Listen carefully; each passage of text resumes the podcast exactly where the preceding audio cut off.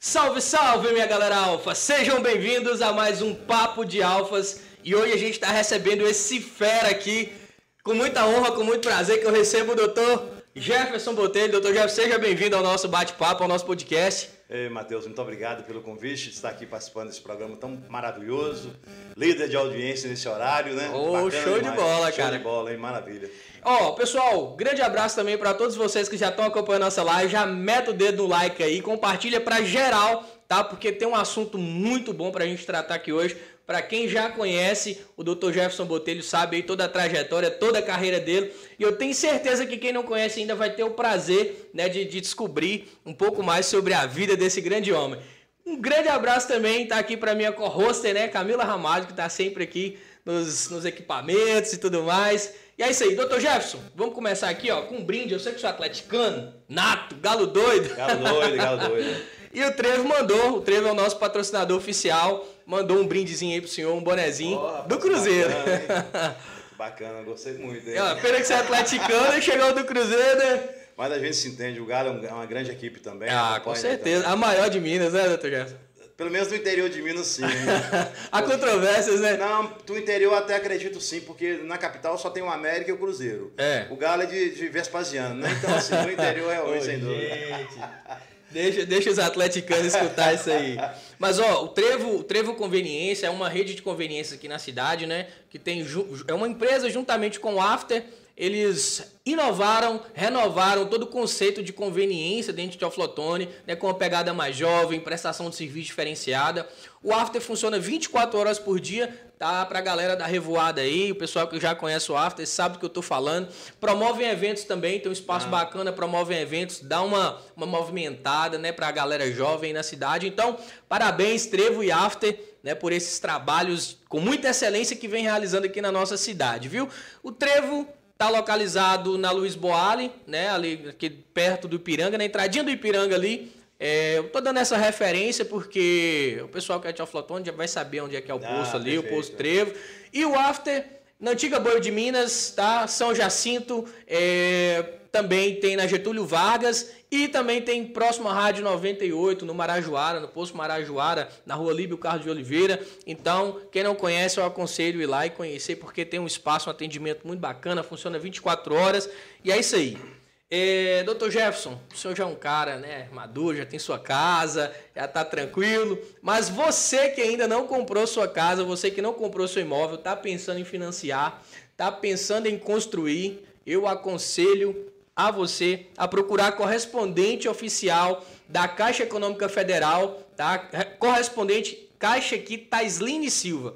Essa correspondência ela traz um, um, um, grande diferencial porque os serviços são totalmente gratuitos, né? eles são especializados em financiamento imobiliário, reformas, enfim, né? tudo que está relacionado é, no ramo de imobiliário, eles dominam o mercado né? e tem essa prestadora de serviço da Caixa né, econômica oficial da Caixa Econômica mesmo aqui na nossa cidade, próximo ao Banco Cicobi, na rua Antônio Alves Benjamin, na rua da Matriz aí para quem não conhece, beleza, pessoal? Então, é, você que não quer pegar fila na Caixa Econômica, você que não quer ficar lá com aquelas filas quilométricas, esperar atendimento, vai lá, procura a Taislin, uma equipe totalmente preparada, alinhada para atender sua demanda, tá com diversos planos aí dentro da sua realidade, dentro do seu orçamento. Cara, o produto lá é top. Fui lá, visitei o escritório, conversei com a Taizinho, pessoal, um atendimento diferenciado. Então, é isso aí. A gente só faz propaganda para coisa que é boa. Se fosse ruim, a gente não, fala, não falaria, não. Deixava para lá. E o, o, o Mucurica Working, né? Não sei se o senhor já conhecia, já conhecia o Mucurica Working? Já, sim. Já, já né? Já realizou algum trabalho aqui nas estações? Não, porque é mais recente, eu estou retornando sim. agora, sabe? Mas é muito bacana. Assim. Olha, o Mucurica Working, ele tem uma demanda é, é, é, muito grande de pessoas que, que precisam de uma estação de trabalho, né? pessoas que precisam estudar. Inclusive agora a galera que faz o, o que está estudando para concurso público, né? Tá tendo uma turma lá embaixo, concurso preparatório, para os cursos preparatórios para o concurso. Então assim atende diversas demandas do empreendedor com estações de trabalho, estações para você fazer, estações de estúdio para você fazer suas calças, suas ligações, suas reuniões. E também né, nos atende aqui no nosso podcast com esse estúdio maravilhoso. Então, pessoal, Mucurica Working, Avenida Visconde do Rio Branco, 719, tá bom? E o grande diferencial, além de toda essa estação física, eles, eles contam também com um produto chamado escritório virtual. Né? No escritório virtual, você consegue vincular né, todo o seu endereço aqui para o Mucurical Work. Entendeu? Você que é profissional do direito, um advogado início de carreira, um engenheiro, enfim, né? você quer abrir seu escritório, você pode fazer um aluguel de uma sala, de uma estação de trabalho e mandar receber seus clientes, né, suas correspondências, todas aqui no Mucurica Work. E a promoção, tá? O ano inteiro para os nossos espectadores aqui do Papo de Alfas. É promoção, é preço de Black Friday o tempo inteiro, não importa quando você está assistindo isso aí, se é daqui a um ano, enfim. Pode ter certeza que você vai ter o desconto especial, tá bom? E no mais é isso. Bora lá, bora pro papo, doutor Jefferson. Lá, claro. então, conta um pouquinho mais sobre o senhor. É, eu me recordo que, assim, a primeira...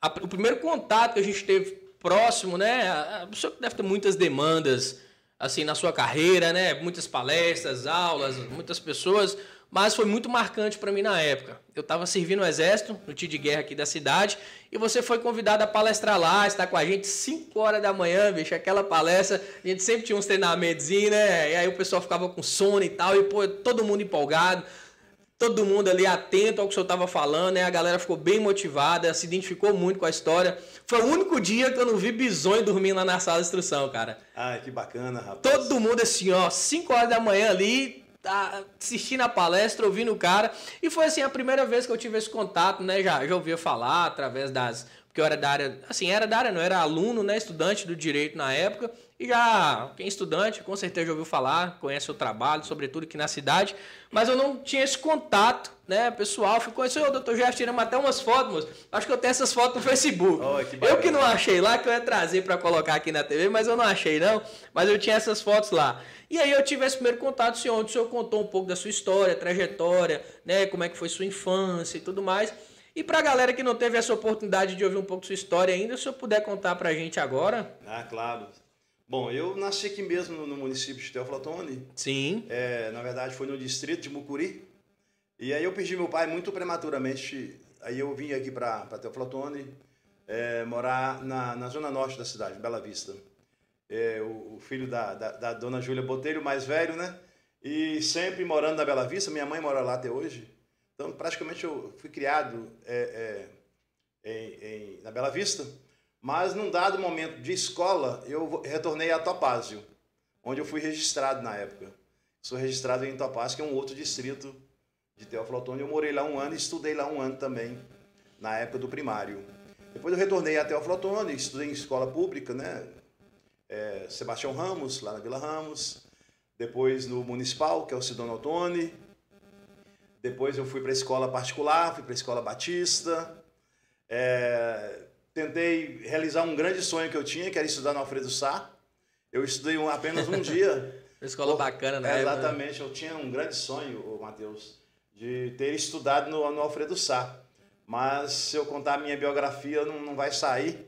Ou talvez sairia de uma forma muito triste, né? Porque é, na época eu cheguei de camiseta para entrar e na entrada do, do, da, da escola eu fui barrado. Ó, não pode entrar com, a, com, esses, com, a, esses trajes, né? E eu fiquei com vergonha de mim.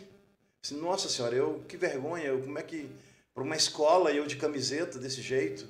E aí eu fiquei muito frustrado de não ter estudado no, no, no, no Alfredo Sá. Então foi essa a minha passagem. Mas depois eu voltei para fazer palestras, né? É, sobre prevenção a drogas e para mim foi uma foi uma aprendizagem para mim muito, muito grande, né? Essa passagem na minha vida. Bom, é, é, depois é, mesmo sem ter concluído ainda o segundo grau na época, eu ingressei na, na Polícia Militar. Foi em 85. Foi no período de redemocratização do país. Era um momento de grande efervescência política no Brasil. A Avenida Paulista era lotada com Franco Montoro, com Tancredo Neves, querendo diretas já. E foi nesse contexto que eu ingresso na, na Polícia Militar de Minas Gerais como soldado, com 18 anos e 15 dias já tinha alcançado a maioridade. E aí eu fiquei no, no, curso de soldado por quatro meses. Um mês depois eu passei no concurso para sargento. Então no mesmo ano, né, eu fui em 85, mas o curso foi em 86 para sargento. Eu tive que sair de Belo Horizonte, de Teoflotone e fui a Belo Horizonte para academia. Sim. O curso de sargento na época era feito lá junto com os oficiais ali na rua de Abase e foi a minha primeira saída, né, aqui da, da cidade de Teoflotone. Depois eu retornei para cá, fiquei 12 anos na Polícia Militar. Aí trabalhei em todos os setores. Na P1, que é o setor de, de planejamento, na, na P2, que é o setor de inteligência, na P3, que é a execução, e na P5, só a P4 que não, porque a P4 era um setor de logística. E a P5 já era é, de comunicação social, para mostrar o trabalho da polícia. Na época nós tínhamos programas de rádio, e eu que fazia o programa fardado, oh. mostrando as ocorrências da, da, da, polícia, aquela situação toda. Então, assim, a minha. E a minha, eu saí de lá primeiro sargento. Eu, eu saí de lá primeiro sargento, as promoções todas por merecimento. E engraçado que a última, o último setor da, da Polícia Militar que eu trabalhei foi na assessoria jurídica do direito penal castrense, né, que é o direito penal militar, onde eu é, é aprendi muita coisa no direito penal. Foi meu primeiro contato com a ciência jurídica foi o direito penal militar. Foi dentro da PM, Foi né? dentro da PM. Cheguei a passar no concurso para magistratura, na época, para a justiça militar, mas eu estava passando no outro concurso para promotor. Acabei não, priorizando de promotor e não, não, não, não levando muito a sério a, a, os dois concursos né, simultâneos, concomitantes. Mas aí eu tive que. Já estava fazendo faculdade, aqui na, na, na faculdade, então falou na FENORD. Fiquei na, na FENORD é, é, é, os cinco anos, antigamente não era semestral. E depois que terminou o, o curso, imediatamente passei no concurso para delegado. Aí eu volto para Belo Horizonte para fazer academia, desta feita da Polícia Civil. Aí terminou a academia. Isso, isso só pra gente entender o contexto, você ainda estava dentro da polícia, né? Aí já foi em 97. Isso você ainda era militar. Já era primeiro sargento. Isso, primeiro sargento, na faculdade de Direito, passou para o concurso de delegado. Exatamente. Eu fiz o meu, a, a, minha, meu curso, a minha graduação toda como sargento da, da, P, da PM, né? Da Maré Maregato, né? e aí depois eu fui para a Polícia Civil, fiquei lá durante 18 anos, né? E a, a vida na Polícia Civil foi uma história, né? Foi uma história marcada com, com, com, com grandes operações, megas operações. Nós tínhamos aqui em Teófilo Otoni, em, em 2005, 77 homicídios registrados por disputa de território do tráfico de drogas. Era a Zona Sul contra a Zona Norte. E aí nós tivemos que fazer uma asepsia social através de uma mega operação com uma estrutura com a matemática logística, com um helicóptero e na época isso foi inovação no estado de Minas Gerais, de criar essa, essas megas operações, ficar um ano fazendo um planejamento estratégico, fazendo a individualização da conduta de cada partícipe no enredo criminoso. Então foi uma experiência única aqui em Teofrotone no combate ao crime organizado. Eu estive na tríplice divisa Brasil, Argentina e Paraguai, pegando traficantes da zona sul da cidade né? Entrei na ponte da, da, da, amizade, acompanhei o traficante, esperei ele retornar para o Brasil, para Foz do Iguaçu, onde nós demos o pulão nele lá. o pulo, famoso pulo de gato, né? Exatamente, para não ter problema de alfândega, né? de relações Sim. diplomáticas. Então, assim, foi uma operação muito interessante. Concomitantemente, a minha atividade é, profissional, Camila, o pessoal que está nos acompanhando, eu já tinha um, uma, uma grande vocação para a docência do ensino superior. Assim que eu retornei da academia dessa feita da Polícia Civil, em 97, eu já ingressei na faculdade. Fiquei 15 anos como professor da FENORD. Depois eu estive na outras faculdades, na Doutor, na, na, na, na Unipac durante muito tempo, é, em Valadares na pós-graduação, em Belo Horizonte, na Estácio, durante, na pós-graduação. Eu tive, nesse período também eu fiz cursos, né? Eu fiz especialização em penal e processo penal, é, é, em Valadares. Saí do Brasil para fazer o doutorado é, é, na Argentina. Fiquei dois anos em Buenos Direito? É, é, doutorado em doutorado, penal? penal. direito penal, Fiquei dois anos lá. O meu, meu primeiro livro né, foi sobre o, direito comparado de enfrentamento ao, ao, ao narcotraficante Brasil e Argentina. A Argentina tem uma lei de 89 Deixa eu ver se eu recordo aqui, né? Que estava combinado. então fica à vontade. É a Lei 23.737 de 89. 23.737. 737? É. 23.737. 37. De 89. De 89. Né? Então nós fizemos um comparativo lá, trata do chamado estupefacientes, que é a, a própria. Que, que, que, é o nome correto né, da, da droga, Aqui a gente, a gente tem uma, uma nova é, é, nomenclatura, né? Tem, a gente tem todo o balizamento legal, a lei sobre drogas, a própria evolução da lei sobre drogas. Nós temos portaria da Anvisa para dizer o que, que é estupefato, o que, que é droga, o que, que, que não é que droga. O que é ilícito, o que, que não é. Né? é exatamente, tem que saber o que, que é uma eritroxilon Coca-Lank, que é o nome científico da, da cocaína, o que, que é um delta-9 tetrahidrocannabinol, que é o princípio ativo da cannabis sativa linel, que é, consta na portaria 344 de 98 da Anvisa, para ver da incidência penal ou não da pessoa que está praticando esse crime. Então foi um trabalho muito bacana e nasceu o meu primeiro livro, né? Sobre tráfico e uso ilícitos de drogas, uma atividade sindical complexa e ameaça transnacional. Foi meu primeiro li livro, né? Dos mais de 20 que eu tenho hoje no Brasil.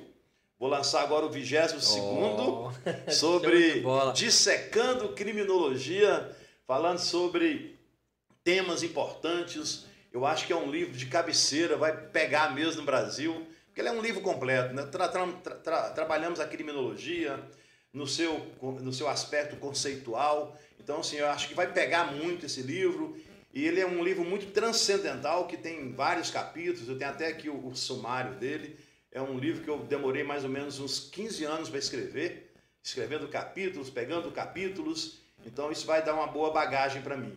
Bom, ainda dentro da minha especialização, eu voltei recentemente, em 2017, é, na, no norte da Espanha, dessa vez para fazer um curso de especialização é, acerca é, do combate à corrupção combate ao crime organizado e antiterrorismo na Universidade de Salamanca, norte da Espanha. Lá eu tive o prazer, Mateus, caros colegas, de representar o Brasil na comunidade ibero-americana, falando sobre desenvolvimento social numa sociedade de risco e as novas ameaças aos direitos fundamentais no mundo. E para mim assim foi um, foi um grande prazer, uma grande realização dividir um painel com, com o pessoal da Europa, com com o pessoal do México, né, com a doutora Stephanie Soriano, que está lá no México agora nos acompanhando. Né? Então, assim, foi um, um, um, trabalho muito bacana, uma experiência muito bacana. Então, assim, essa é a minha atividade acadêmica. Né? Hoje nós temos em torno de 22 livros publicados na área de direito penal, de processo penal, de tráfico de drogas, de delação premiada, crimes federais, atividade policial, é, o ano passado, Deus me deu, colocou no meu gabarito mais alguma coisa que a gente sempre sonhava, que foi compor a banca examinadora do concurso para delegado de Minas Olha. Gerais.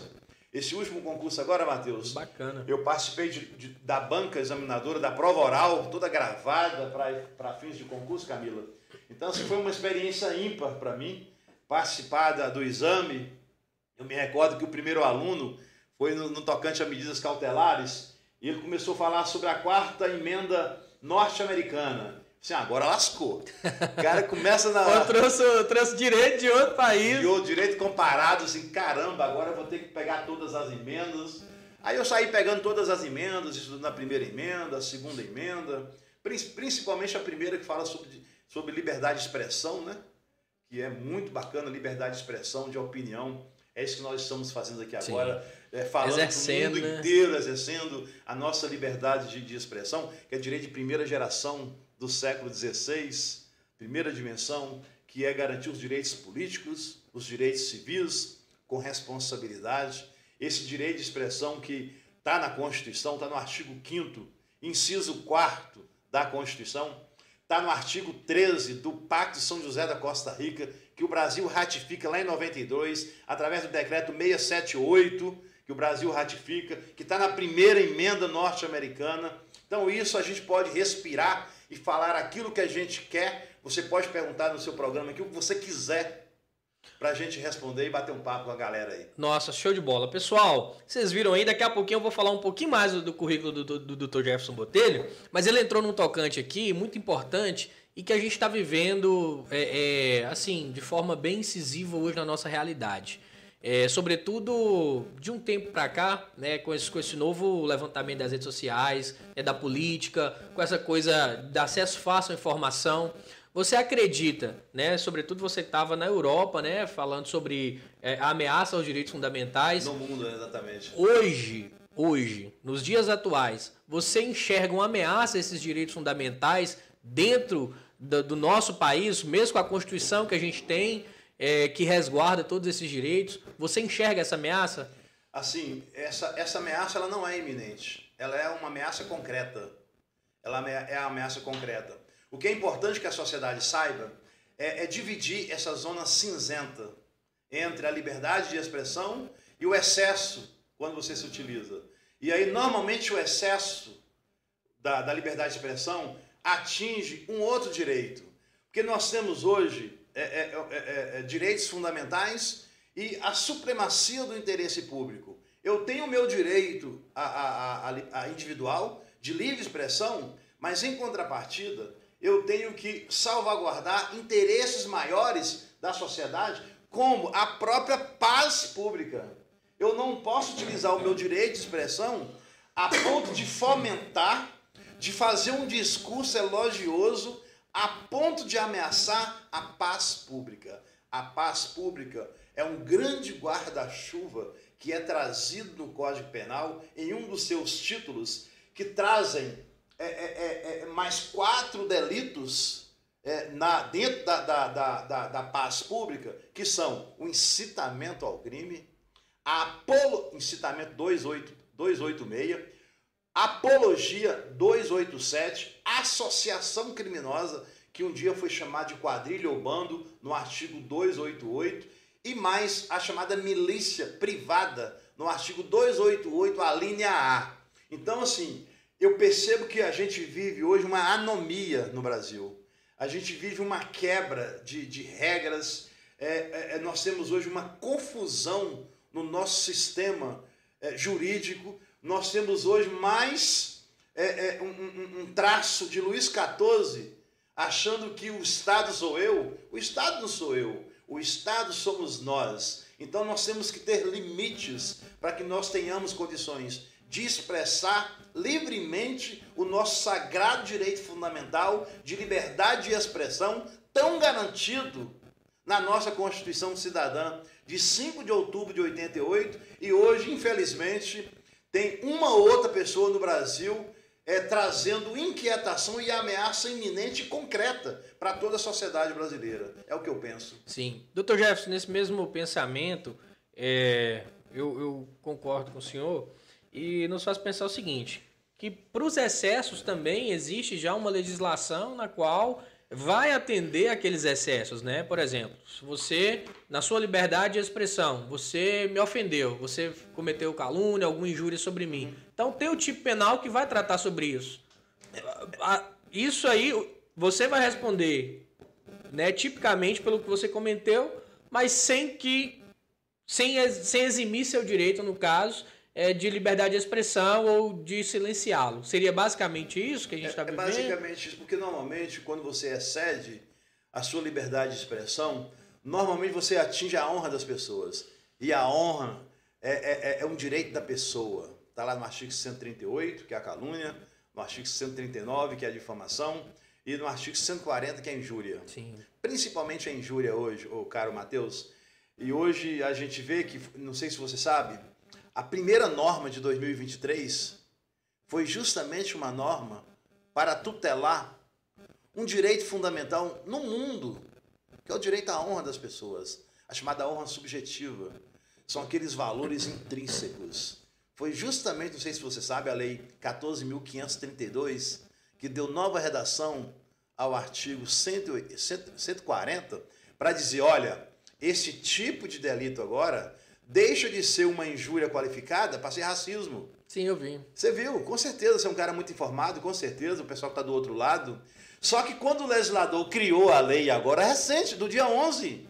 Sim, do dia 11. Essa semana. Né? O governo federal foi lá, bateu palma para todo mundo, estamos comemorando, mas o próprio legislador foi criminoso ali. Por quê? Porque a injúria racial, quando ela foi trazida em 97, para o direito brasileiro, depois daqueles acontecimentos com um jogador do Cruzeiro chamado Tinga, lá no Peru, contra o Real Garcilasso, quando ele pegava na bola, a Xinga, torcida. lembro. Você lembra? Então, aí começou. Fazia um negócio de macaco, né? Sendo- Exatamente. Então, quando começou isso, começou a, a jogar banana em campo de futebol. É, é, é, tem um jogador do Grêmio chamado Aranha, né? Que teve até uma, uma, uma, uma- torcedora do Grêmio que foi. Eles colocaram fogo na casa dela. Essa torcedora do Grêmio. Chamou ele de macaco. Que Não praticamente acompanhei, não. foi uma. Isso ganhou noticiário no mundo. Mas por que, que eu falo que o legislador ele foi criminoso nisso? Sabe o que, que ele fez? Quando você fala de injúria racial, você coloca elementos. Elementos de cor, de raça, etnia, eh, procedência nacional, elementos religiosos, elementos inerentes à pessoa idosa, inerentes à pessoa com deficiência. Sabe o que o legislador fez? Ele pegou quatro elementos, apenas quatro elementos, elementos inerentes à cor, à raça, etnia, Religião, né? não procedência nacional. E isso é uma, isso é um, isso é uma estupidez. Isso é um regresso, É né? um regresso, é um tapa na cara. Se estômago tem boca, é um, é, é um soco na boca do estômago da sociedade brasileira. É mais ou menos assim. Show de bola. Pessoal, ó, vocês estão acompanhando aí, tá? Manda o feedback pra gente aí no chat. Daqui a pouquinho a gente vai começar a interagir com vocês, beleza? Vou mandar é, é, é, algumas perguntas de vocês aqui. Qualquer dúvida que vocês tiverem em relação às áreas aí que o Dr. Jefferson é, tem em seu currículo, exerce, tá bom? Vocês podem mandar que a gente vai abrir aí um espaço para você estar tirando suas dúvidas, beleza? Ó, já pega essa live aí, tá? Esse programa de hoje, já compartilha com seus amigos, familiares, manda para todo mundo. Vocês estão vendo que hoje tem bagagem, hoje tem muito conhecimento. É, Aqui, tá sendo uma aula para mim aqui, eu vou falar bem a verdade.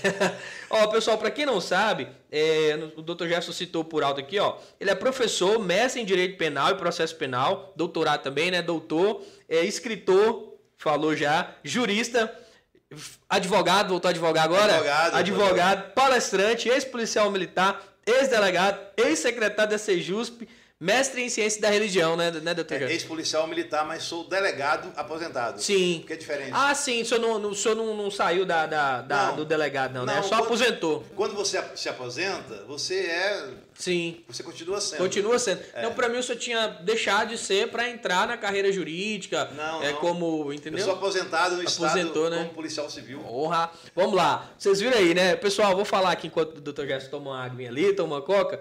Ó, as- olha as condecorações do homem, gente. Membro honorário da Academia de Letras de Teoflotão, tô certo? Medalha, de Medalha da Inconfidência Mineira em Ouro Preto em 2013, conferido pelo governo do estado. O você vai falar essa pra nós aí, viu, da Inconfidência Mineira. Medalha de Mérito Legislativo da LMG 2013 também. Medalha de Santos Dumont, conferida pelo governo do estado de Minas Gerais. Medalha de Circuito das Águas em 2014, conferida, conf- conferida pelo Conselho. Aí São Lourenço, me parece, né? Isso, São Lourenço, exatamente, São Lourenço, Minas Gerais. Medalha de garimpeiro do ano. É isso Aqui mesmo? Tem o Flotone, né? Porra, 2013, Teoflotone, medalha Sesc Centenária em Teoflotone, medalha Imperador Dom Pedro II, Corpo de Bombeiros, é, medalha de Gilberto Porto, grau ouro pela Academia de Polícia Civil em Belo Horizonte, medalha do Método Estudantil da UETO, União Estudantil de Teoflotone, né, que é a antiga UETO, Aham. Cidadão honorário Governador Valadares, Contagem em Belo Horizonte, especializado em combate à corrupção, ao crime organizado, antiterrorismo pela, Universidade- pela Universidade de Salamanca, né, que o senhor falou na Salamanca. Espanha. Salamanca. Salamanca. Salamanca na Espanha. Cara, que currículo, que O, o, o, o doutorando, eh, o doutorado eu estou concluindo ainda. tá concluindo o É, doutorado, por isso que eu não doutorando. achei. Doutorando, é. Mas é isso aí. É, doutor Gerson, vamos lá. Qual a maior dificuldade? O senhor falou que foi professor universitário por muitos anos, né? Não sei se voltou a atuar como professor universitário. Qual a maior dificuldade de lidar com os alunos do ensino superior hoje? Vi- Visando toda, todo um contexto histórico, né? Mudança de, de gerações. Hoje já tem umas. O pessoal até denomina geração Z e tudo mais. Exatamente. Tem, tem uma diferença, tem uma dificuldade maior? Como é que ficou? Sobretudo depois do, do- dos equipamentos eletrônicos, como smartphone, computadores e tudo mais. Assim, eu nunca tive muita dificuldade, não, porque eu peguei uma geração muito, muito é, é, comprometida com, com, com o direito, com, com a disciplina. Eu, assim, o, o, o, o Matheus, eu sempre soube separar as coisas. Na sala de aula, eu, tinha, eu, eu tenho um conteúdo programático para seguir. Sim. né? Vamos falar sobre teoria da norma. Pô, eu tenho que dizer que é com o princípio da, da, da legalidade, eu tenho que falar das raízes, da origem, é, eu tenho, de repente, de falar um pouquinho sobre a Carta Magna de João Sem Terra, 1215, lá do artigo 39, que nenhum homem poderá ser preso sem que seja através das leis de um homem livre. Então, assim, eu só mostro o direito. Eu nunca coloquei a minha ideologia dentro da sala de aula. Então, não tive muita dificuldade. E, e eu estou fora da sala de aula há dois anos, foi justamente dois anos que eu fiquei é, prestando serviço, serviço junto ao governo é, Romeu Zema, como secretário adjunto de Justiça e Segurança Pública, mas assim, eu não tenho, nunca, nunca tive muita dificuldade, porque o direito penal, eu sempre coloquei uma dinâmica no direito penal é, é, para é, despertar o interesse para que o aluno não pudesse cair nos braços do Morfeu, como você disse lá na nossa, na nossa palestra lá na, no tiro de guerra, né? Você, você tem que usar uma dinâmica, então assim, eu nunca tive muita dificuldade. Mas hoje eu, eu percebo que talvez aquela época lá de 97, 98, nos anos 2000, é, onde nós não tínhamos essa geração da, da, da internet, talvez lá atrás fosse mais fácil. Hoje o acesso está aqui também, e aí vem o compromisso do professor, porque se você falar alguma coisa, alguma besteira, igual eu falei, poxa, a lei sobre estupefacientes, lei 23.737 de 89, o cidadão está do outro lado. Ele vai dizer, ó, quero ver se esse professor está chutando. Aí daqui a pouco ele está olhando lá, pesquisando, sabe na hora.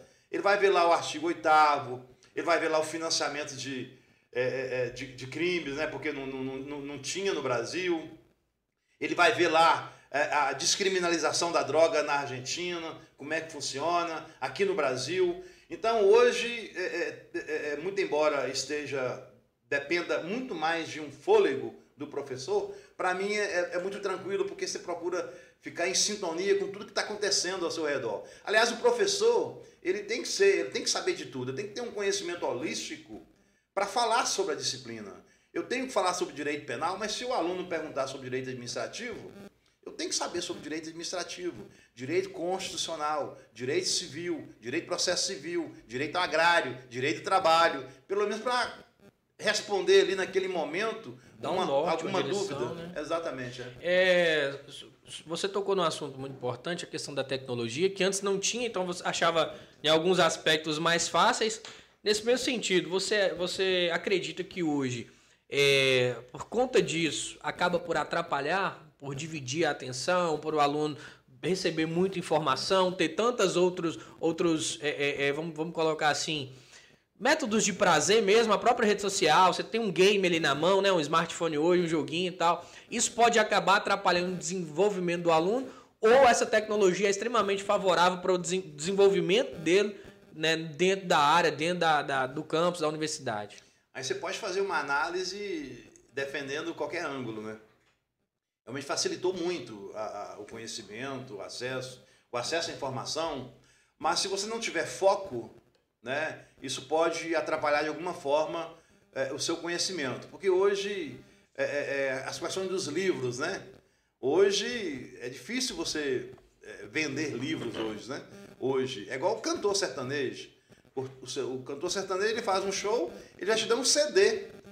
Eu acho que nem CD mais está tendo, né? Tem não. Nem CD mais está é tendo. É tudo digital, plataforma é, digital. É, então, a, a, plataforma toda é digital, então assim, o, o direito cibernético hoje principalmente direito cibernético, né? porque eu não sei se você sabe, tem uma, uma convenção é, que nasceu na União Europeia, chamada Convenção de Budapeste, da Hungria. Já ouvi falar. É só agora que, que o Brasil, depois de muita tentativa, através do decreto legislativo 37, ele ratifica a intenção de se filiar, de ratificar é, é, essa colaboração internacional para estancar esse mal que tão, tanto tem trazido para a sociedade brasileira, que é o direito cibernético hoje.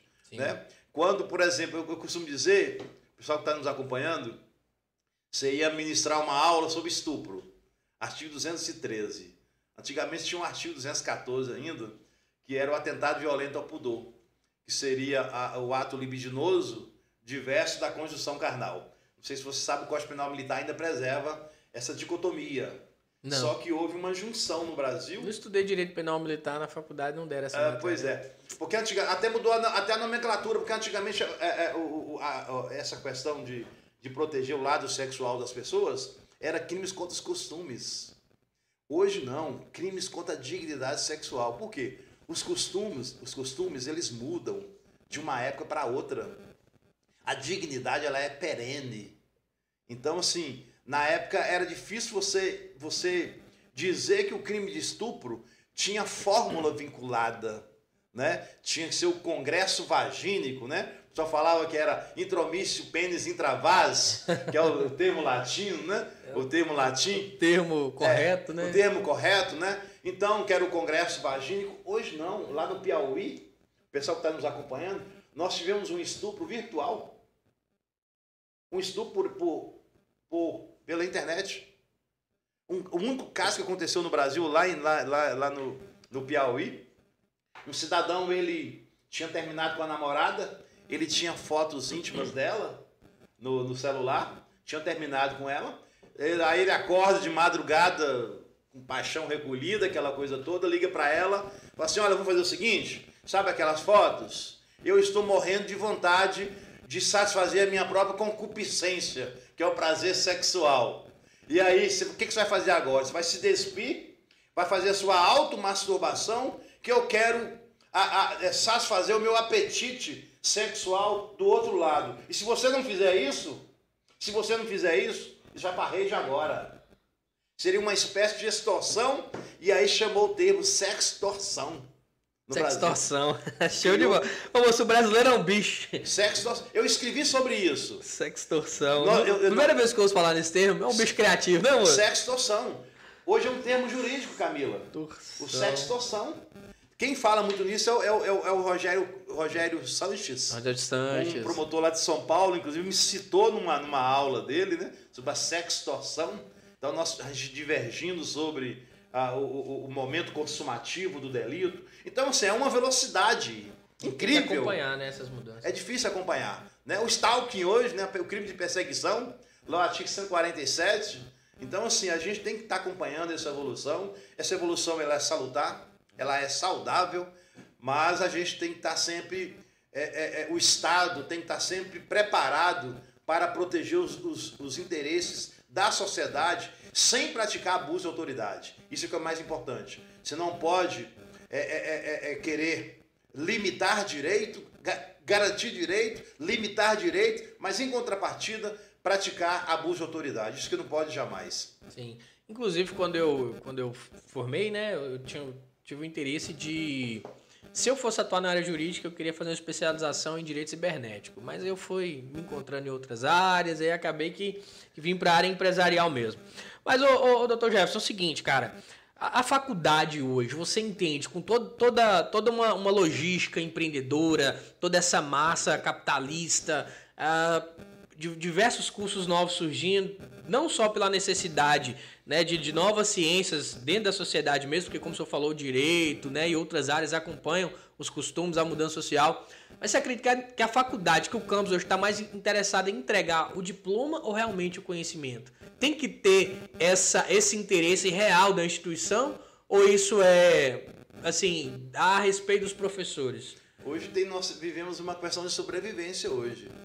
Né? Porque antigamente é, é, é você tinha uma faculdade aqui, por exemplo, em Teoflotone, aí você tinha abraço dela em Aimorés, em Guanhães, é, é, Jequitinhonha, enfim. É, você tinha que ter professores lá também. Sim. Hoje não, hoje você está numa sala de aula, eu estou ministrando a minha aula aqui, eu estou dando aula para o mundo inteiro. Então isso é, é, é, é, fez com que professores perdessem né, a, a cadeira, a, o emprego, porque nem sempre você tem presença de vídeo, até presença de vídeo você tem que ter. E na, na época que começou essa, essa, essa onda toda de pandemia, essa situação toda mudou, né? houve uma evolução a mais. Tem, a, a, quem, a quem afirme, Mateus, que a questão da pandemia no, no, no mundo, né, da, da, da, Covid, trouxe uma evolução 30 anos na, na internet. A gente ia viver essa fase, mas daqui a 30 anos. Sim. Ia ser gradativo, ia né? Ia ser gradativo. Acostumando com novas coisas. É, hoje você faz, você faz um.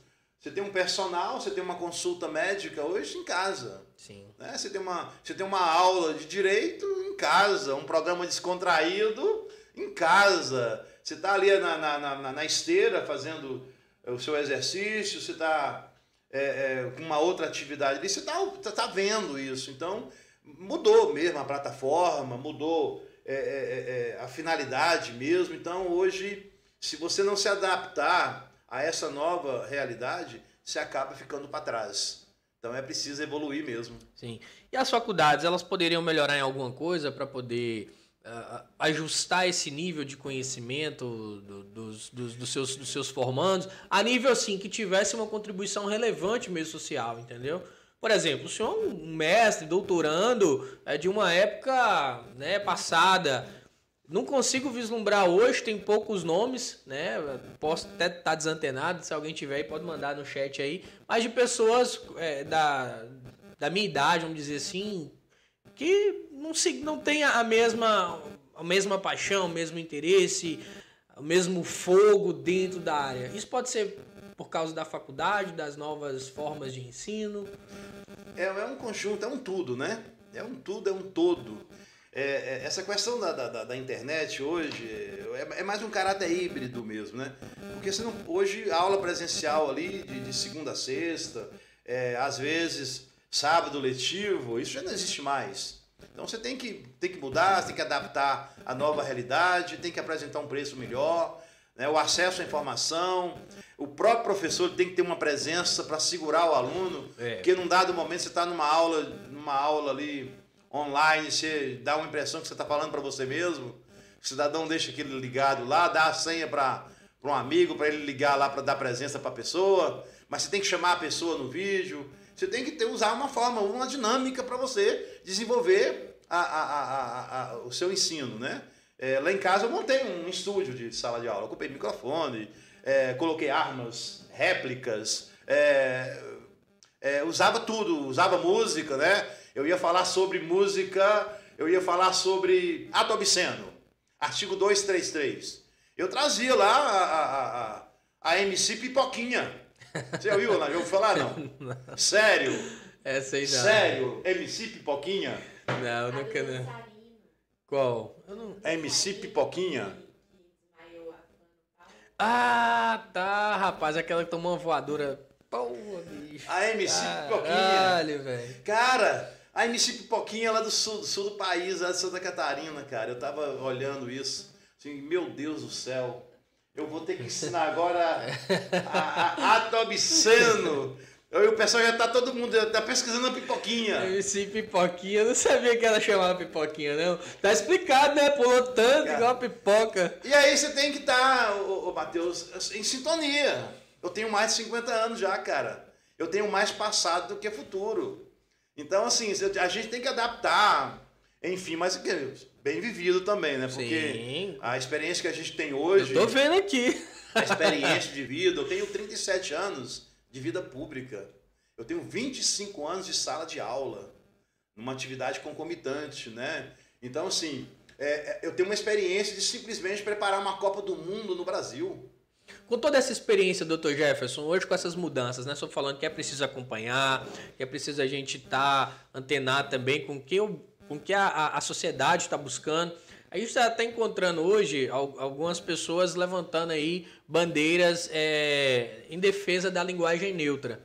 Você acredita que seja possível é, se, ser adaptado na língua portuguesa, na nossa linguagem, no dia a dia, a linguagem neutra de forma formal dentro do, é, é, é do nosso vocabulário?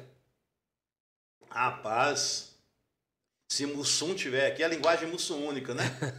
Quem criou foi o Mussum, né? O Cacildes. E... Cacildes. É, chama linguagem mussúnica. Eita porra. Eita ferro, boa. Bom, é assim, eu acho que tudo que a gente fala hoje tá, tá, tá complicado, né? Assim, primeira coisa que a gente tem que ter uma palavra bem bacana no, no, no nosso vernáculo, e aí a gente está aqui num papo bem descontraído, Camila, é o respeito. É, é o respeito. É respeitar as opções das pessoas, não é? E, e quem está no Estado, principalmente, ele não pode ter nenhuma bandeira ideológica. Porque o, o Estado, né, o Estado, ele, ele tem que ser um Estado garantista. eu estou saindo agora de um, de um governo, do, depois de dois anos, é, eu enfrentei todas as pautas. Se você falar aqui sobre defesa da mulher, ah, nós vamos falar, eu tenho uma lei sobre, eu tenho um livro sobre Maria da Penha, sobre violência doméstica. Vamos falar sobre isso. Ah, vamos falar sobre defesa é, é, da criança e do adolescente? Ah, vamos. Vamos falar sim. Vamos falar sobre direitos dos animais, dos seres sencientes. Vamos falar sobre a guarda compartilhada do, do animal. Vamos falar sobre a lei sanção. Vamos falar que o, o cachorro, o gato é um ser senciente, ele tem que ser protegido, porque ele sente dor, ele sente prazer, sente depressão, tem sentimentos, chamados de seres sencientes. Vamos falar sobre a Convenção de Bruxelas, Bruxelas, que fala sobre a proteção dos animais. Que bacana, né? Ah, vamos falar sobre a população LGBT, que é IPN+. Entrou agora o PN, né? Que é o pansexualismo. E o não binário. Vamos falar assim, com, com respeito, com, é, é, é, sem querer defender bandeira. É, é, mas defender os direitos das pessoas. Sim. Então, assim. Como indivíduo, como cidadão, como, como cidadão, ser humano. Como ser né? humano, está aqui do nosso lado. Então, isso é o que é mais importante na sociedade brasileira. Só que essa polarização hoje, ela está ela tá, tá muito difícil de ver no Brasil hoje. Eu acho que essa, essa geração hoje, que está nascendo hoje, vai ter muita dificuldade. Né? Então, assim, se você não for uma pessoa muito equilibrada, que tenha discernimento para respeitar direitos, eu costumo dizer, Camila, e o pessoal que está nos acompanhando, é, quem não gosta de gente, não gosta de pessoas, quem não respeita os direitos de quarta geração, que são os direitos de, de, de, de diferença, não está ainda preparado para viver em sociedade. Não tem a maturidade para viver em sociedade. Então você, nós entramos aqui, o primeiro papo nosso aqui foi Cruzeiro e Atlético. Foi Cruzeiro e Atlético. Não sei se você sabe, eu, quando eu comecei a ver futebol, foi em 76, 77. Eu tenho até uma foto aqui no meu celular, onde aparece. Rapaz, eu vou mostrar para você essa foto aqui. Mas vou mostrar mesmo, tá vendo? Sim. Essa foto. Todo mundo de Black Não Power. dá para apresentar, não. Será que é? Dá. Você aqui? Essa foto aqui, tá vendo? Essa foto. Essa foto nós temos aqui o Eduardo, o Roberto Batata, nós temos o Eduardo, nós temos o Palhinha, nós temos o Jairzinho, e o Joãozinho. Gente, o pessoal aí mais experiente sabe de que, que eu estou falando de futebol. Né? É, é, é, é, essa turma aqui era a arte de jogar futebol. Essa turma aqui. Né? Então, assim, é, hoje eu não vejo futebol com o mesmo prazer. essa, essa turma aqui, pelo menos eu conheço de bater papo, o João. O João hoje está nos Estados Unidos, o Joãozinho. Mas assim, aquelas pessoas que. Eu, quando eu nasci na Bela Vista, eu comecei a ver futebol em 77, 76, 77. Aquele jogo lá do Atlético com o Cruzeiro, o Atlético tinha um goleiro chamado Ortiz, um argentino, e o Cruzeiro tinha contratado um centroavante chamado Revétria, um uruguaio. 3 a 0 Ele fez três gols de cabeça no Ortiz. Então, assim, o futebol foi evoluindo, foi evoluindo. Aí eh, vieram as Libertadores, Supercopa. Num dado momento, com a minha profissão, eu estava jogando futebol com essa turma. Lá no, no, no, no na Toca 2. Cara, show, hein? Né? O Ronaldinho, o Ronaldinho, fenômeno, o Ronaldo o Rosário. Tava eu, ele e meu irmão. O camarada lavando o carro na Toca da Raposa. O Ronaldo com 16 anos de idade. A gente batendo papo. Então, assim, é, é isso é experiência. E você hoje tem essa maturidade para analisar aquilo que, que aconteceu há 20 anos e aquilo que acontece hoje e acompanhar a evolução dos tempos. É isso.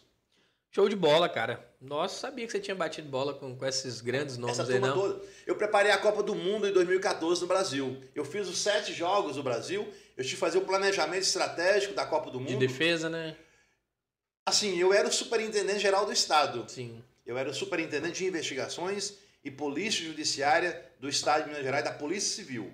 Então nós fizemos o, o planejamento estratégico da Copa do Mundo aqui em Minas Gerais. Aí vieram para cá algumas delegações. A delegação do Chile, do Uruguai, nós tivemos que lá no, na, no campo de concentração lá em Sete Lagoas. Depois nós tivemos a, a, a arrumar, a, cuidar da, da, da, segurança do Lionel Messi. Ele trouxe a família para cá, para Sete Lagoas. Eu fiz todos os sete jogos do Brasil aqui em, Minas, aqui em Minas Gerais. O jogo da Alemanha de 7 a 1 eu estava dentro do gramado fazendo é, é, esse levantamento. Nós tínhamos uma, uma possibilidade de uma ameaça de terrorismo no jogo do Irã com a Argentina, do Léo Messi, 1 a 0 para a Argentina nesse jogo. Eu levantei 5 horas da manhã, 5 horas da manhã eu estava já saindo para o Mineirão para fazer o planejamento estratégico desse jogo. Parece que esse jogo foi na parte da manhã. Então, assim, foi uma experiência muito bacana, né? uma, uma, uma, uma experiência que.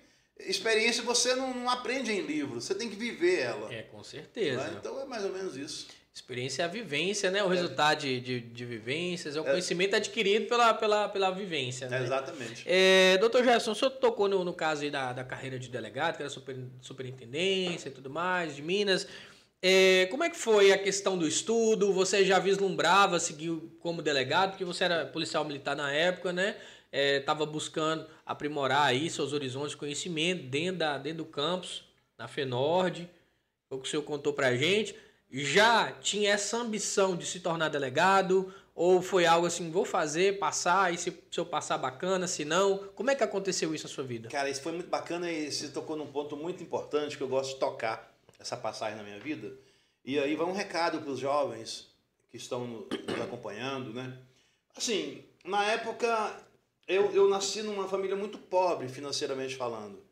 E a minha primeira profissão, não sei se você sabe, eu sou alfaiate, eu faço calça, eu faço terno. Olha! É, eu tenho corte sob medida. A gente tem uma marca de roupa, né, doutor Depois vamos conversar em off aí, ué. Sim, eu, eu faço terno, faço calça, eu, eu tenho medidas, eu troco zíper é, faço conserto em. Hoje eu não faço mais porque eu tinha.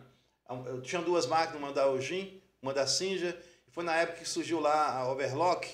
E aí na época eu gostava de usar, gostava de usar muito o, o Pierre Cardin, o Yves Laurent, que é uma marca francesa, não é? E, e, aí, mais recentemente, depois da minha viagem na Argentina, eu comecei a usar os Cabans, né? eu gosto de usar um bom terno Caban. Então, assim, depois vem essa situação. É, o, Didal, o Dedal já não estava dando muita conta, a agulha estava furando muito o dedo. Poxa, eu tenho que estudar. Eu tenho que estudar. Porque eu não sou jogador de futebol. Eu já vi que futebol não dá certo para mim. Né? Então, o que, que eu vou fazer? Eu vou estudar. E aí, o que, que eu peguei? Eu, e aí foi antes de entrar para a faculdade. E aí vai um, um recado para os jovens. É o estudo. A educação transforma a sua vida. Como transformou a minha vida de pegar com engajamento, com dedicação, com abnegação, com determinação. Eu peguei o livro de, do Domingos Pascoal Segala, uma gramática, e comecei a estudar ortografia, semântica, estilística, saber o que é uma, o que é uma, uma hipérbole, o que é um eufemismo, uma preterição, um hiato, o ditongo, o tritongo. Fui estudar isso tudo. E num dado momento eu comecei a estudar literatura. Fui estudar suspiros poéticos e saudades Caramba, a obra marcante do romantismo no mundo, ou no Brasil, de Gonçalves Magalhães. Fui estudar Brás Cuba. Brás Cubas. De, de, de é, é, é, do Assis, né? Machado de Assis. Fui estudar o simbolismo de Cruz e Souza. Que bacana ler os textos, escrever. Assim, aí eu comecei a, a me apaixonar pelo lirismo. Eu pegava uma garrafa, dessa uma garrafa PET de café, e ia pro mato. que pariu. Ia lá pra, pra, pra, pra, pra Bela Vista, pro final da Bela Vista, Betel, e ia estudar lá na fazenda doutor Germano. Eu sei, eu tenho que estudar, eu tenho que estudar, eu tenho que aprender tudo isso. Eu quero passar na faculdade, eu quero estudar, eu quero através do livro, porque a educação ela transforma a pessoa. A educação transforma. E aí, através da educação, aí ficou sem limite. Porque é, é, logo veio a faculdade, passei no, no vestibular, é, veio o curso de graduação, pós-graduação, isso que nós já falamos aqui até agora. Então, a educação transforma, cara. Não existe outro caminho a não ser através da educação.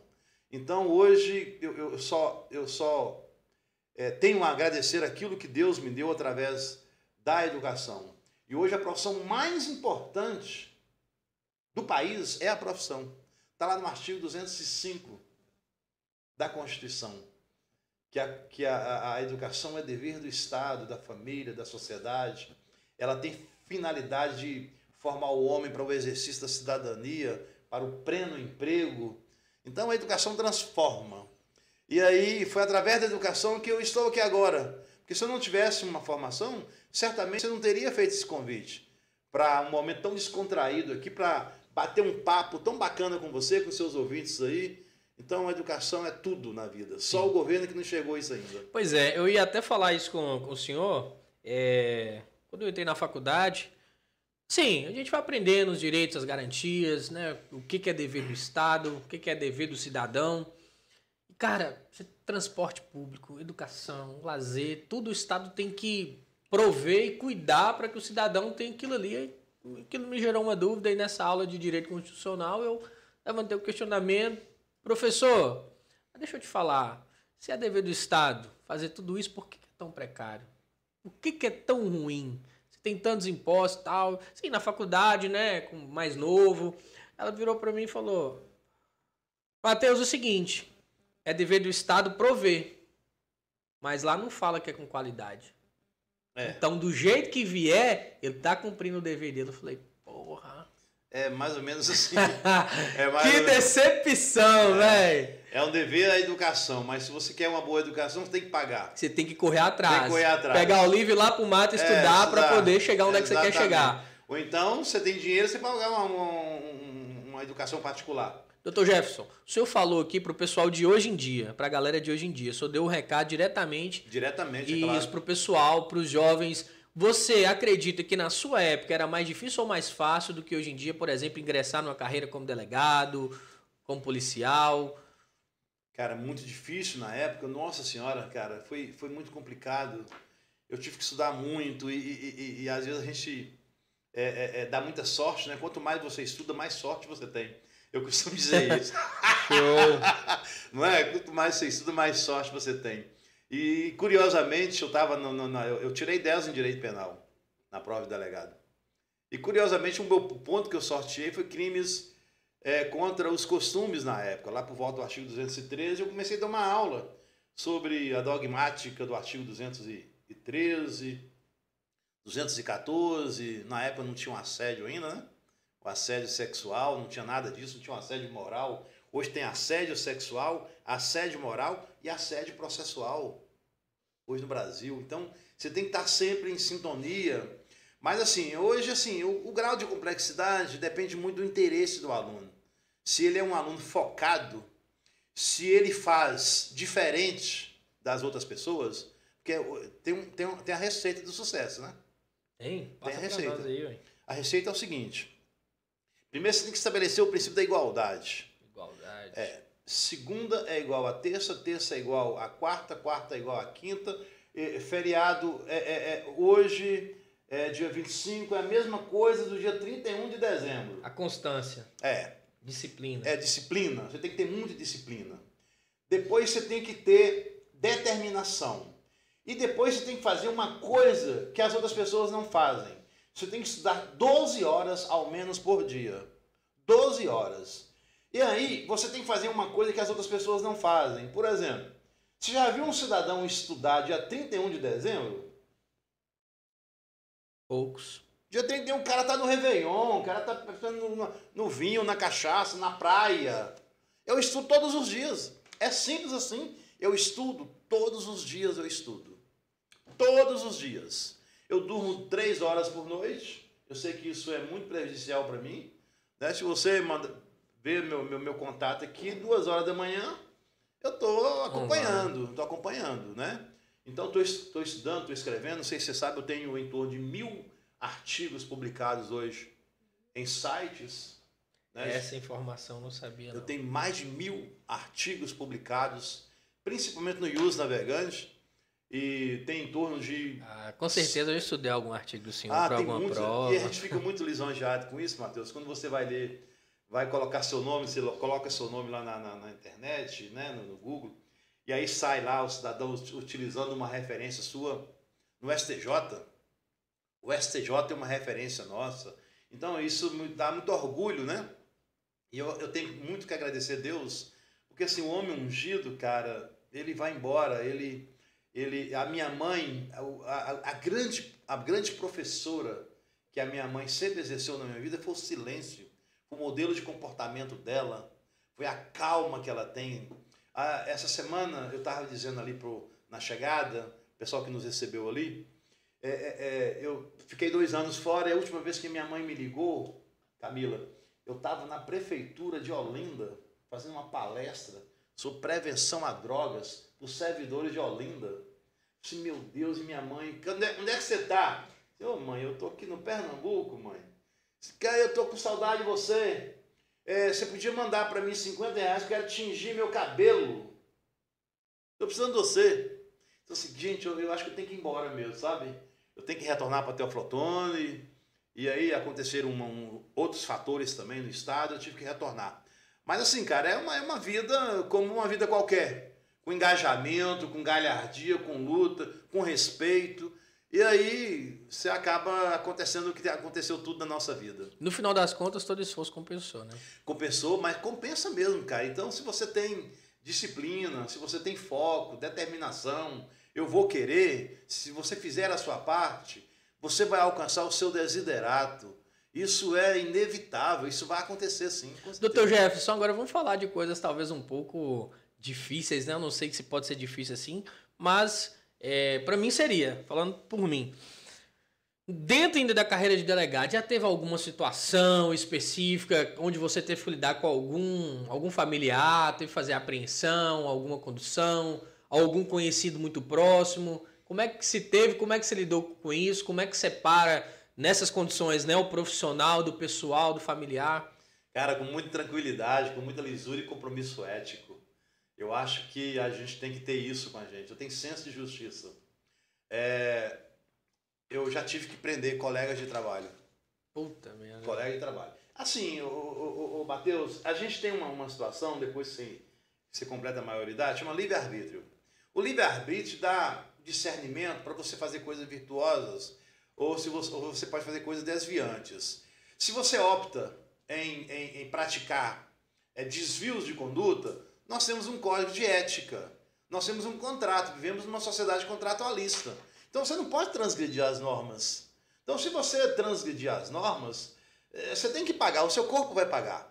Eu costumo dizer que, que é, o cidadão ele, ele é livre para fazer o que ele quiser, porque ele tem livre-arbítrio. Então, penso que hoje que a, a, a, eu costumo dizer que a prisão é o preço alto que, que o cidadão paga pelo mau uso da liberdade. Eu tenho liberdade para tudo. Agora, essa liberdade tem, tem limite. O limite é o contrato social. É aquela parcela de direito que você cede para viver bem em sociedade. Então, é isso que deve acontecer. Então, se você é um cidadão consciente, né, é, não desvia a conduta, né, e aí é, eu tive que colocar um helicóptero na casa de um policial que estava vendendo droga. Tive que colocar um helicóptero, ele saiu ralando peito na época. Caiu dentro do rio e, e foi embora. E depois lá na frente eu tive que enfrentá-lo enfrentá num processo administrativo, onde a minha participação ali, o meu depoimento era decisivo para dizer que ele era traficante. Então, assim, esse processo de vagabundalização está em todo o setor. Então, assim, eu vivi muito, 37 anos na vida pública, é, eu, eu, ia até trazer uma algema aqui hoje, mas esqueci lá em casa. Eu sempre com algema. Então, assim, se o cidadão errou, né? É, é, é, é, é ele tem que pagar pelo erro. E aí você tem que cortar na própria carne. Porque o Estado, ele é um Estado garantista.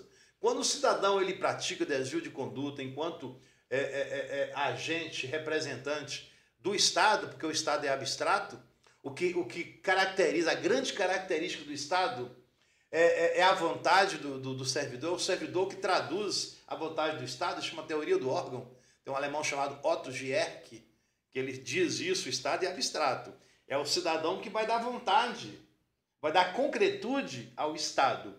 Então, se você, ao dar concretude à vontade do Estado, você pratica é, é, é, é violações, você tem que pagar. É por isso que 37 anos de, de setor público, eu nunca eu não conheci uma corregedoria de polícia. Não tem uma sindicância. Porque é, é, você não pode ser curva de rio. É curva de rio que, que junta sujeira. Você tem que ser uma pessoa reta. Só que essa nossa geração está acabando, infelizmente. Está acabando. É, com certeza, eu concordo. Em troca disso vieram as ameaças de morte, né? Dormir em hotéis com revezamento, com colete, já tive, já tive que colocar colete na minha esposa. Eu te perguntar se já passou algo do já, tipo. Já, já tiraram em mim na entrada da Bela Vista. Então tudo isso é um preço alto que você compra para a sociedade. Só que é uma, é uma opção minha. A sociedade estava me pagando para isso. Então, quando a sociedade conferiu, delegou essa função para mim, eu tenho que cumprir com retidão a minha função. Eu não posso desviar. Então, eu sempre tive isso como pressuposto ético na minha vida para fazer aquilo, para fazer a coisa certa. Evidentemente que eu não sou perfeito, alguma coisa a gente pode errar, pode, é, é, mas assim por omissão jamais. Por omissão jamais, é isso. Show de bola, pessoal. Pessoal, vocês estão gostando aí do nosso bate-papo, tá? Participem no chat, já podem mandar suas perguntas aí. Vocês viram aí que o Dr. Gerson é especializado em várias áreas, tá? E outra coisa, é mestre em ciências da religião. A gente vai falar um pouquinho de religião daqui a pouco, que eu acho que é algo aí que todo, todos nós, é, sobretudo na sociedade brasileira, né? Que é, que é uma sociedade que tem.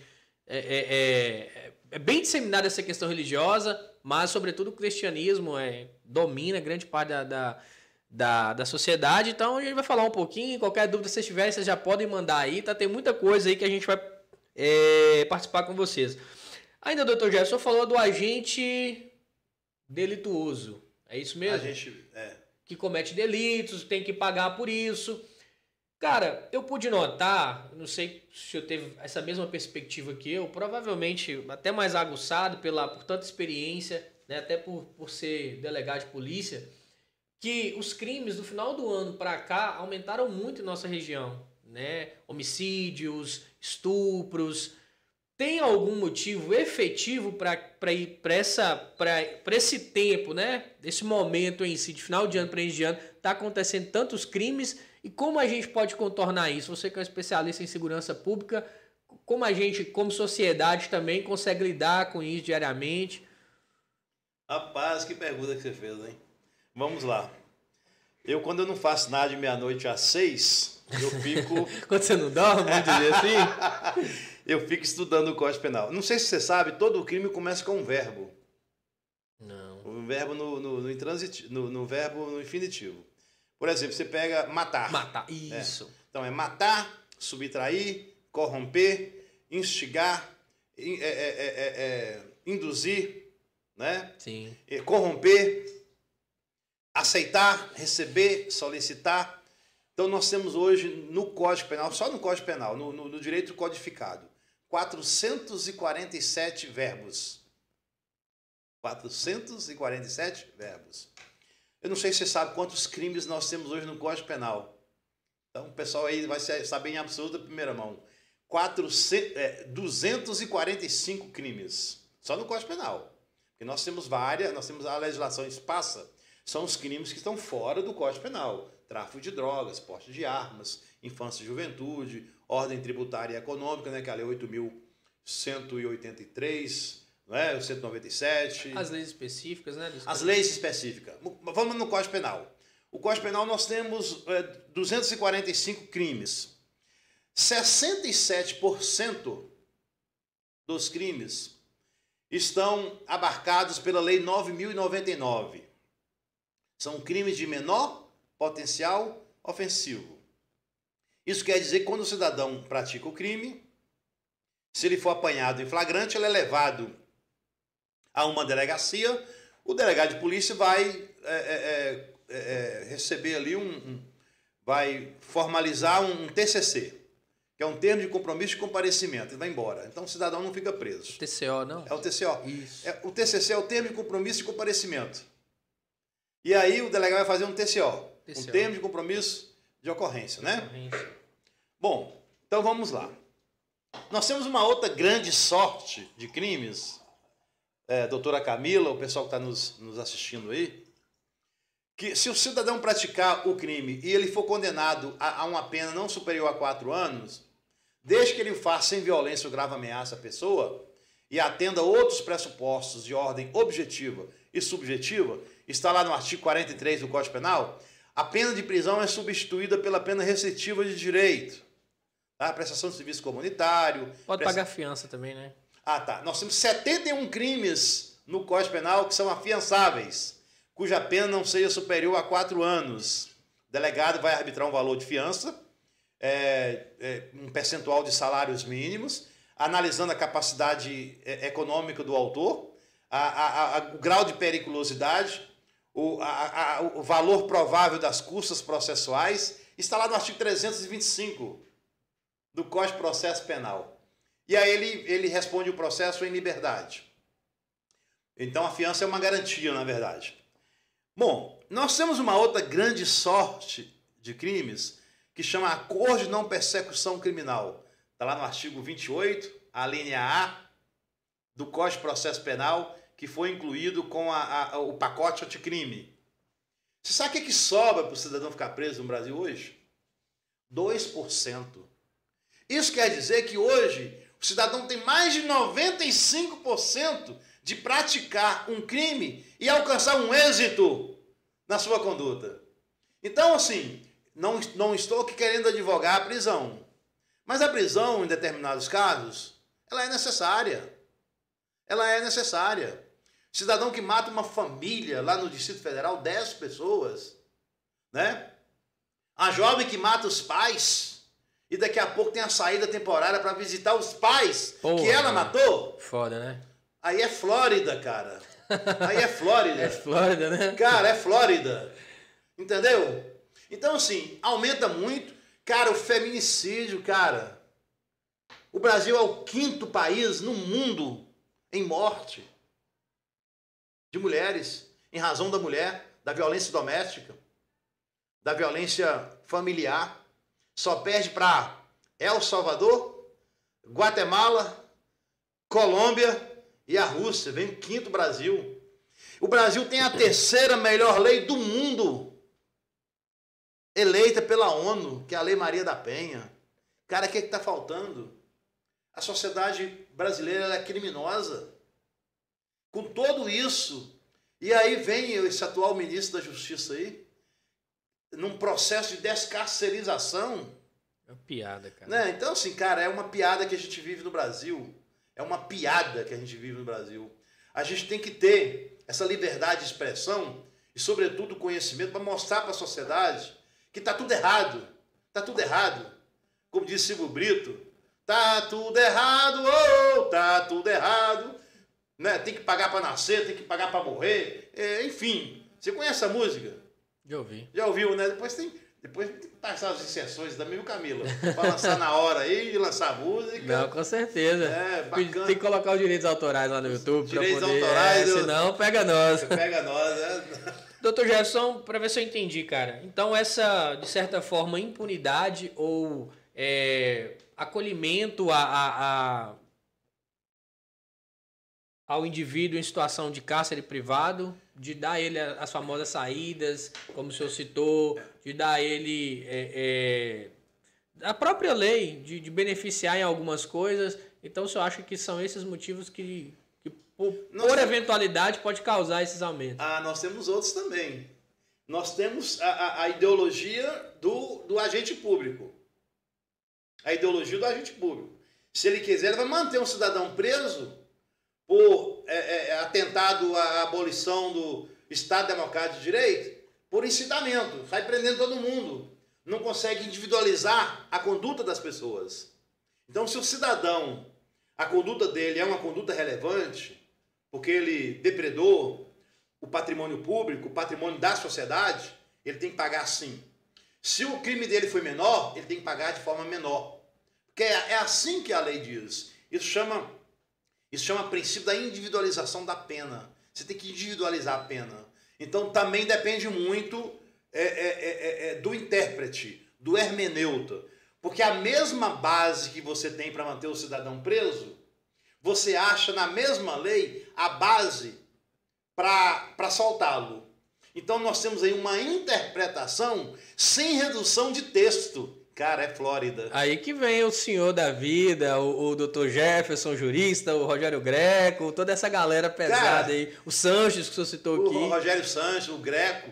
Cara, é complicado demais, rapaz. Então você não precisa mudar, às vezes, a lei. Porque o mesmo fundamento que você acha na lei para manter o cidadão preso, por exemplo, prisão preventiva, cara. Prisão preventiva. A prisão preventiva, você vai dizer que é, é necessário para manter a ordem, a conveniência, a instrução, os direitos econômicos, é, é, dizer que tem indício suficiente de autoria, de materialidade, porque a liberdade daquele, daquele cidadão pode conspurcar, eles falam umas palavras bonitas, né? Fala as palavras bonitas, né? Você fica assim sem saber, né? Pode que sujar, que tá pode manchar, né? É um tal de prolixo danado, é uma prolixidade. Fala prolixo, né? Não, é prolixidade, cara.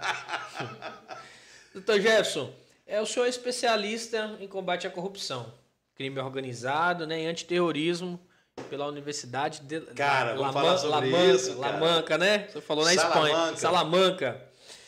Nesse sentido, você considera que a Operação Lava Jato foi ou não um sucesso? E se sim, até quando foi?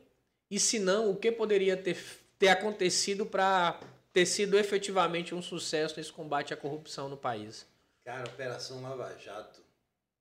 Bom, antes de falar um pouquinho da, da, da Operação Lava Jato, eu quero dizer sobre um instrumento normativo da Operação Lava Jato. Sim, fica à vontade. Posso falar? Pode, com certeza. Tem disponível ainda? Tem. Ah, então vamos lá.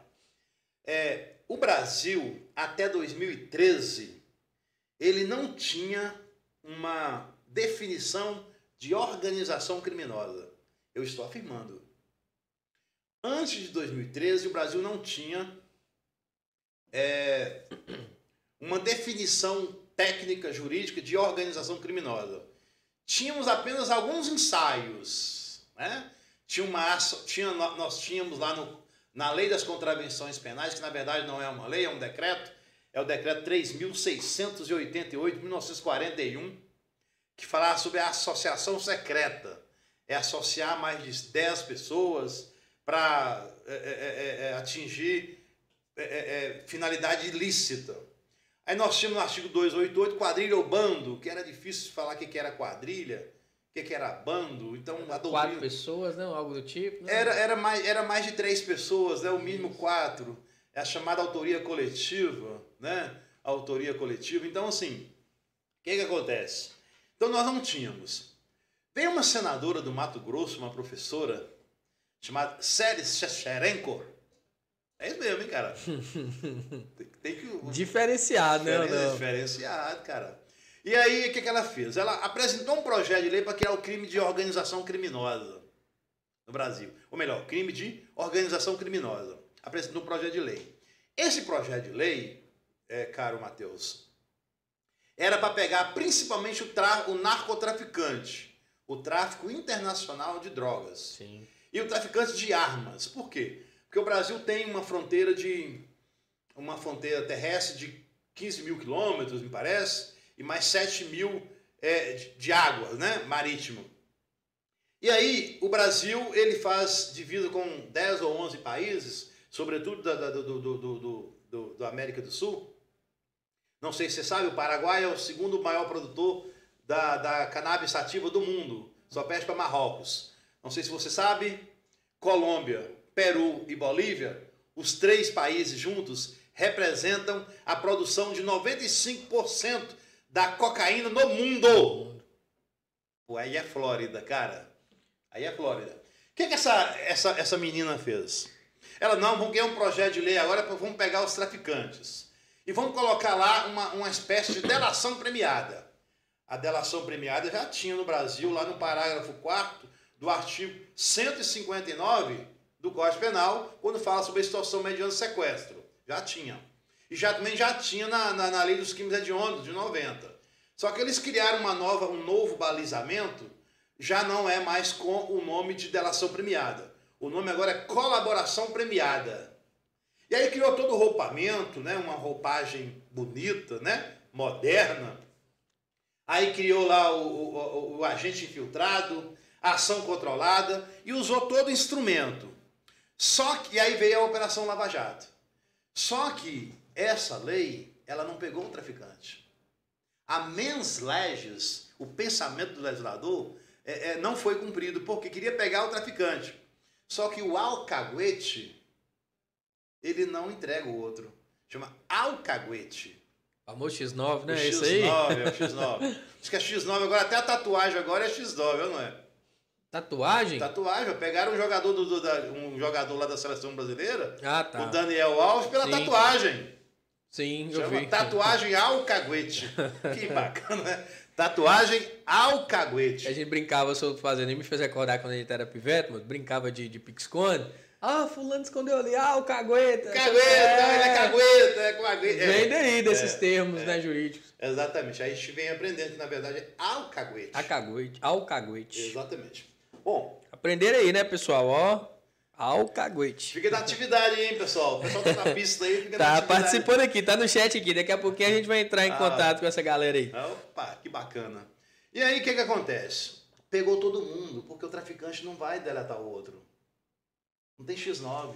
Porque no código de ética do crime organizado, é, é- a pena é morte num processo sumário, numa execução sumária. Pegou quem? Político.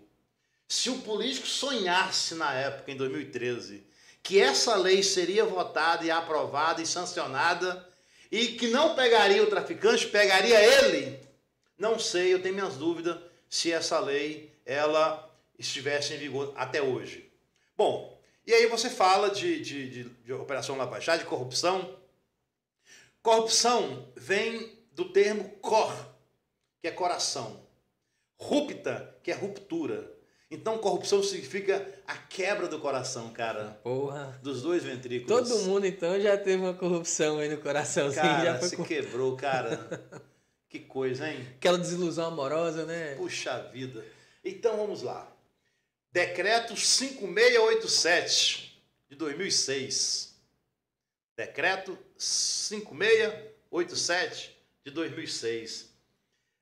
Esse decreto, ele, ele- o Brasil filia a Convenção de Mérida. Foi uma convenção das Nações Unidas lá em Mérida, no México, onde o Brasil assinou o compromisso perante a comunidade mundial de estancar o crime organizado, de estancar a corrupção. Porque a corrupção, nesses, termos, nesses exatos termos, ela solapa a legitimidade dos órgãos públicos, ela atenta contra os direitos humanos, ela atenta contra a ordem jurídica. E aí o Brasil, ele se filia, e quem assinou esse decreto? Lá em 2006, adivinha? Eu te dou uma coxinha aqui. Opa! Uma coxinha se você adivinhar quem assinou esse decreto. Pô, velho. Ah, Você me pegou agora. cara, você não desconfia, não? Desconfio, mas Tá. a gente falar muito aí É, desse pode não, pessoal, né? eles vão dar até, até derrubar nossa live aí. Vai derrubar, cara! Brincadeira do tio Não, Gerson, não. mas, mas tem minhas dúvidas. O, o Luiz o Lula, Inácio, foi Luiz o Lula, Inácio, Foi o Lula que assinou, cara, essa, essa, é, esse decreto, né? Esse decreto que, da Convenção de Mérida. A corrupção, nós temos todo, todo o aparato hoje, né? Nós temos lá o artigo 217, que é chamada corrupção passiva. É quando o agente público ele solicita alguma vantagem devida, ou ele solicita ou recebe, não necessariamente solicitar, mas ele pode receber também. É, ele pode, ele pode receber de quem oferece, só que quem oferece, se for particular, é corrupção ativa. Está no artigo 333. E aí tem também a história do peculato, né? Do peculatário, né? porque peculato vem de pecus, que era gado. Num dado momento da história, o, o, o- o gado era moeda do Brasil. Tinha valor né, econômico, muito valor econômico, mais do que tem hoje, valor nutricional, né? E aí, hoje é o pecuslatário. Então, quem apropria, quem desvia o bem público, que tem a sua, que tem a posse dele, pratica esse tipo de crime. E o crime é de 2 a 12 anos de reclusão, além da concussão, que é o crime de exigir uma vantagem indevida. Indevida. Qualquer vantagem, inclusive vantagem econômica, ou vantagem sentimental, ou vantagem política, que a gente está vendo hoje muito no Brasil. Então hoje nós temos todo o aparato para colocar esses vagabundos na cadeia, né? Até, até pouco tempo, não sei se você sabe, o crime de corrupção, a pena mínima era um ano. Então, sendo um ano, se ele, se o vagabundo, eu posso falar o vagabundo aqui, posso? Né? pode, pode. Se o vagabundo, posso mesmo? Pode, pica o Sério? pau. Pode picar o pau? Lá ele.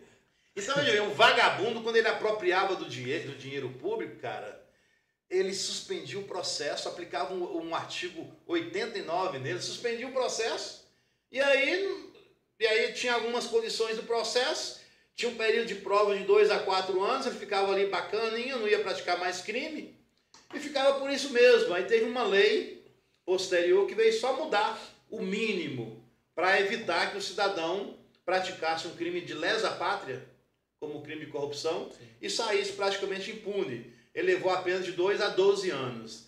Então, assim, a Lava Jato, para mim, é, para mim ela foi um sucesso. Né? Eu até escrevi no meu. Eu tenho um artigo chamado Morismo Ético no Brasil. Né? O Morismo Ético no Brasil, que vem do Sérgio Moro. Né? Morismo ético. É, Morismo Ético no Brasil. Escrevi sobre isso no Brasil. Nós tivemos alguns excessos. Alguns excessos. Como nós estamos tendo agora é, nessa operação lá de Brasília, muito excesso. Vou perguntar ao senhor, a gente vai entrar nesse assunto. Já que o senhor tocou nesse assunto, posso, posso ah, perguntar? Ah, então, desce, bora lá. O que, que acontece? O senhor, nessa, nessas especializações aí, combate à corrupção, crime organizado e antiterrorismo, é, no último dia 8, salvo engano, 8 de janeiro. e 8 do 1, tivemos aí aqueles atos em Brasília lá, né? Que foram qualificados por um, por uns, por alguns, como ato terrorista, como atos terroristas. É, queria saber do senhor se esses atos podem ser realmente classificados como terroristas é, ou antidemocráticos, né? E qual seria a conceituação para esses cidadãos? A conceituação correta dentro do, do, dos termos da lei. Tá, então vamos, vamos colocar aqui. Jamais você vai aplicar para aquele caso de Brasília a lei do terrorismo. Jamais. E aí, assim, em rápidas, em uma rápida fala, eu vou dizer para você, para quem está nos acompanhando, o que, que é terrorismo, viu? Sim. O que, que é terrorismo? Terrorismo, é, nós temos um, um, inciso hoje na, no artigo 5 me parece que é o 43, o pessoal que está nos acompanhando aí, do, do artigo 5 da Constituição, que cita pela primeira vez o terrorismo. Na verdade, não foi nem a primeira vez, não, porque 83 já tinha lá no artigo 20 da Lei, da lei 7.170 o artigo 20 falava um pouquinho sobre atos de terrorismo. Mas era um ato muito aberto. Era um ato, Mateus, muito aberto. Não tinha assim uma interpretação muito segura para dar segurança jurídica para, para é, é, é, é o, o, intérprete, né, para o aplicador da lei. E aí o que, que acontece? Nós tivemos é, é, os movimentos Muda Brasil, de 2013, aquele movimento Muda Brasil. Sim, Avenida Paulista. Avenida Paulista. O pessoal que foi lá também. É, exatamente, é. Em Brasília. É, tivemos os movimentos do Black Bloc, na época também, os Black Bloc. Camarada Sim. o Rouba Tática. Naquela época eu estava trabalhando em Belo Horizonte. Nós tivemos que fazer um enfrentamento que estava bem na iminência da Copa do Mundo. A Copa do Mundo foi um ano depois. Né? E esses Black Blocs atacaram inclusive as, as empresas que estavam financiando a Copa do Mundo. E aí eu tive que fazer o um levantamento de tipicidade para o Estado. E aí eu queria aplicar o artigo 20 da Lei de Segurança Nacional, que falava sobre saquear, de explosão, de uso de explosivo. Aí o governo, não, você não pode falar sobre isso aqui não. No máximo um dano qualificado, é, artigo 163, parágrafo único, inciso terceiro da, do, do Código Penal. Bom, e aí começa a discutir essa questão do terrorismo no Brasil. Logo depois nós tivemos as Olimpíadas no Brasil. Só que para condicionar a realização das Olimpíadas no Brasil, nós tínhamos que ter uma lei antiterrorista no Brasil, que já tinha uma previsão na Constituição, mas o legislador ainda não tinha criado a lei. Aí nasce a Lei 13.260, de 2016. E não é essa caça não, depois nota que você vai ver isso aí. O que, que o artigo 1 fala? O artigo 1 fala o que, que é terrorismo que é terrorismo? Terrorismo consiste, lá fala, sou eu estou falando, não. Lá consiste em ataques ligados à xenofobia, a preconceito e discriminação de raça, cor, etnia e elementos à integridade e à incolumidade pública. Então lá nós não tivemos movimentos ligados à xenofobia, nós não tivemos movimentos ligados à etnia, à, à raça e nem cor. Então terrorismo jamais. Quem fala em terrorismo tá, força, tá forçando a barra. O próprio ministro da Justiça, cara. Cara, o ministro, o ministro da Justiça é um, é um, é um, não sei se você sabe, é um juiz aposentado, né? É um juiz aposentado que também teve problemas com a lei também, lá no Maranhão. Sim. Né? Então, assim, falar de terrorismo é uma idiotice tremenda. falar de terrorismo no Brasil, com aqueles atos lá, é uma idiotice tremenda. Bom, não vou falar de dano qualificado. É, nós tivemos agora também a lei, caramba, 14.197, que criou o título 12 no Código Penal, criou crimes contra o Estado Democrático de Direito e revogou, lá no finalzinho, a Lei 7.170, que é crimes contra a segurança nacional. Está revogado. Bom, no artigo 359, a linha L, tem um tipo penal de atentado de abolição do Estado Democrático de Direito. Ali realmente pode é, é, ter um ajuste, pode ter uma, uma tipicidade. Então, assim, ali nós temos o grande segredo para aquilo ali, para não ferir direitos humanos é individualizar a conduta. Nós não podemos colocar as pessoas no mesmo tacho, na mesma trincheira. Aquilo ali, a polícia, a Polícia Federal, tem que ter o profissionalismo, a sensibilidade, é, despido de qualquer é, interesse filosófico, ideológico. Não pode ter militância ali, não pode ter militância nós temos que ter, sobretudo, compromisso ético com o sistema de justiça. É isso que falta no Brasil? É isso que falta no Brasil. É isso que falta no Brasil. A gente, o senhor falou que é o quinto melhor ordenamento jurídico do mundo, né? Sim, sim. A, a, a, a, o, a Lei Maria da Penha é o terceiro, foi eleita pela ONU. A terceira melhor lei do mundo. Do mundo. Do nosso ordenamento jurídico. É. E ainda a gente não consegue ter efetividade, então, dentro. Você não do... consegue ter, cara. Que, que dificuldade para viver no Brasil. Então, o que a gente está vendo é, é, em Brasília é um show de terror. É um show de terror. Né? É, é, toda hora muda o nome, muda uma figurinha, porque o cara tem uma, uma, uma, uma, uma publicação, aí faz um, um, uma varredura na vida da pessoa, né? Porque de repente, é, se, se eu estou gravando isso aqui agora e alguém tem interesse de me contratar para trabalhar no sistema de justiça, eu estou fora, por conta da minha crítica. Mas é uma crítica construtiva. Eu não estou que eu não sou alguém fora do ninho. Eu estou dizendo aqui com argumento, com argumento. Aquilo lá é, é inaceitável. Agredir o patrimônio público. Aquilo é inaceitável. O cidadão tem que ser punido com severidade. E a pena é de 4 a 8 anos para esse tipo de delito. Agora, falar em terrorismo é uma idiotice ao extremo. Não é? É, então não, não tem os elementos normativos, as elementares do tipo para falar de terrorismo. Então hoje, ali naquele caso, tem que ter muita sensibilidade. Nós temos que ter uma participação da OAB, do Conselho Federal da Ordem dos Advogados do Brasil, para garantir direitos. A proteção, a proteção a, a, a ao agente público, né? Você está falando. É, tem Vamos lá, mudando de pau para cavaca, quem mais no mesmo sentido desse abuso de poder, dessa má interpretação dos crimes, só para a gente entender. Essa semana, salvo engano, ontem, anteontem foi trocar 18 dos 19 é, diretores da PF. Superintendentes. Como, como, é que isso funciona? Qual o respaldo jurídico? Pode ser feito, não pode? Assim, o que, que acontece?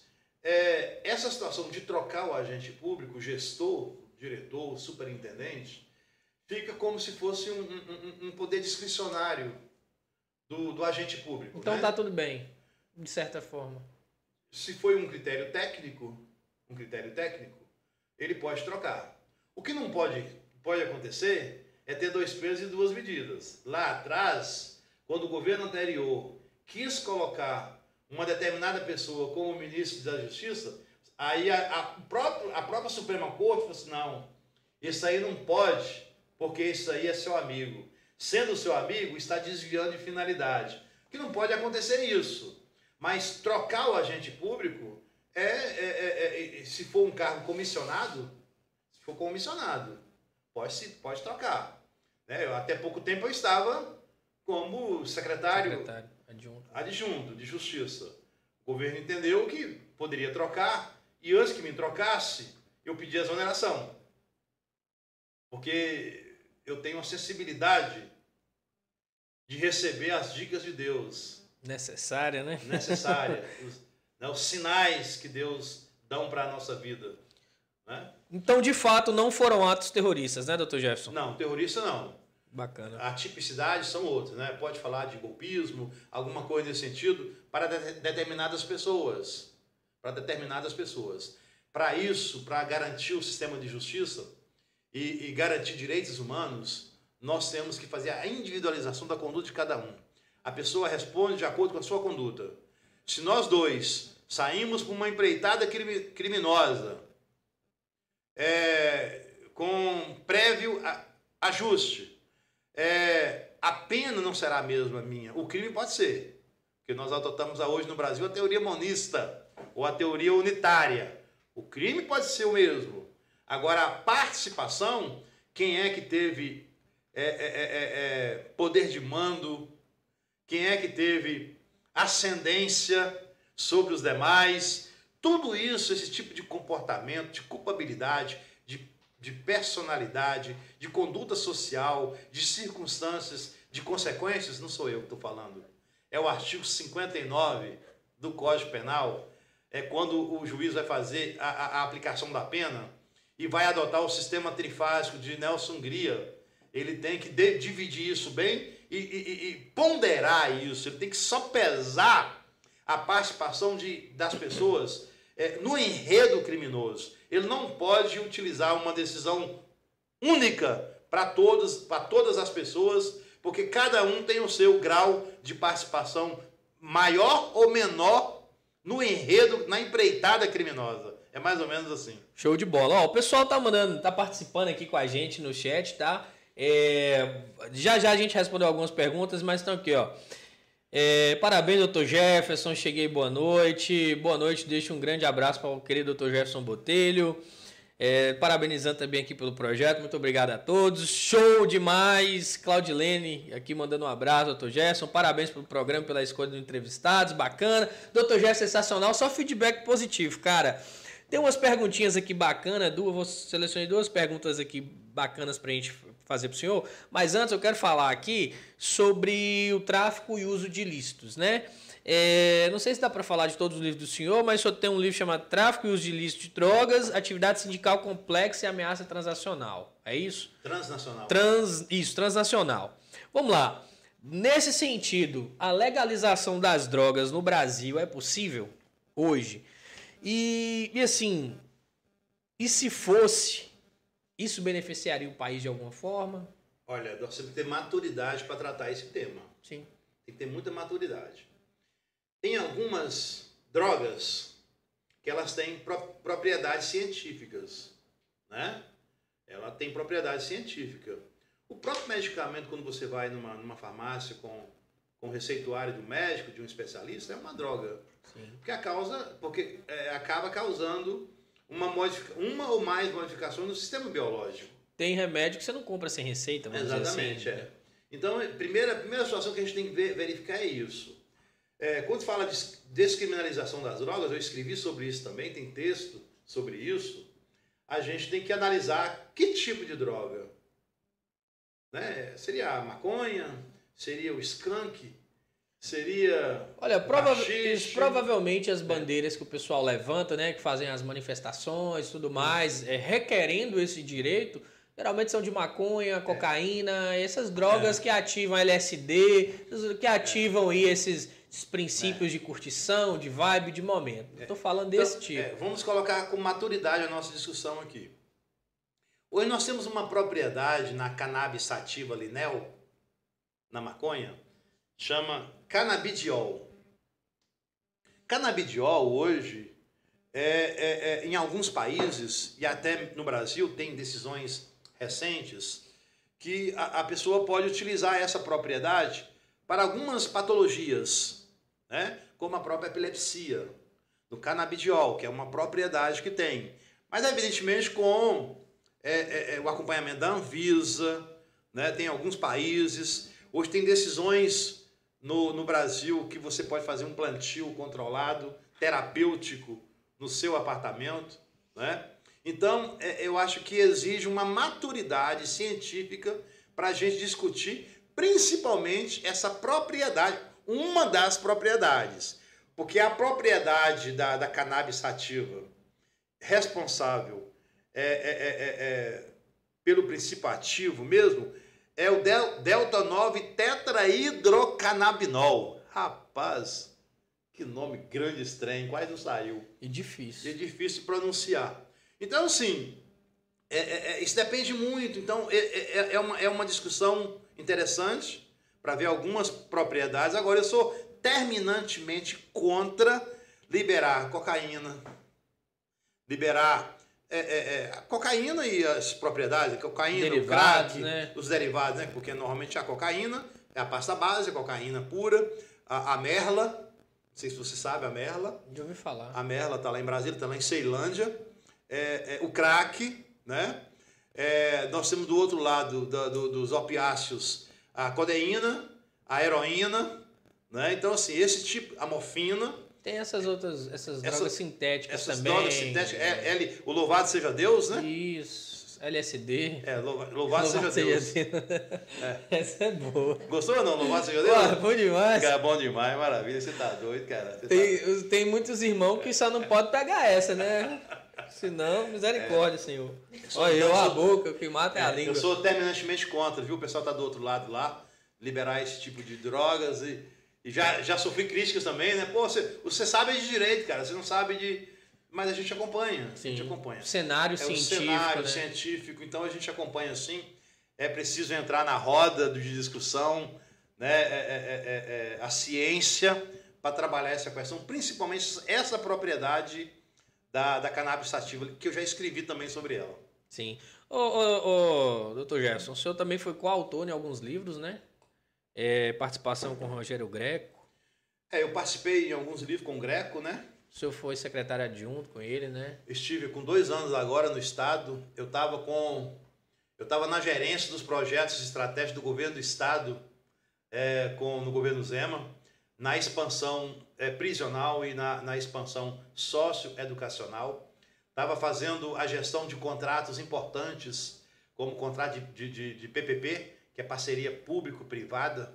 Nós temos hoje no Brasil a primeira e única experiência é lá em Ribeirão das Neves, que é o sistema prisional, a, a, a GPA, que faz a, a, o trabalho né, de, de, do contrato, é um contrato de 30 anos que vai até 2039 e eu estava fazendo a gestão pelo poder concedente, né?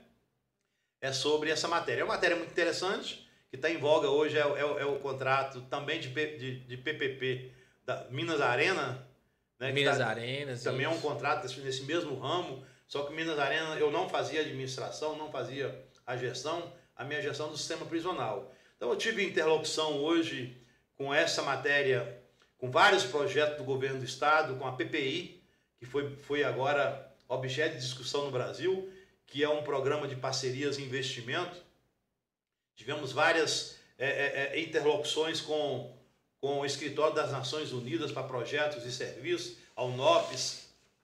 Então, para mim, foi uma experiência muito grande, muito grandiosa estar no governo. E também eu estive nas principais comissões temáticas do Brasil, eu estava na, na comissão temática de reforma do Código Penal, cara.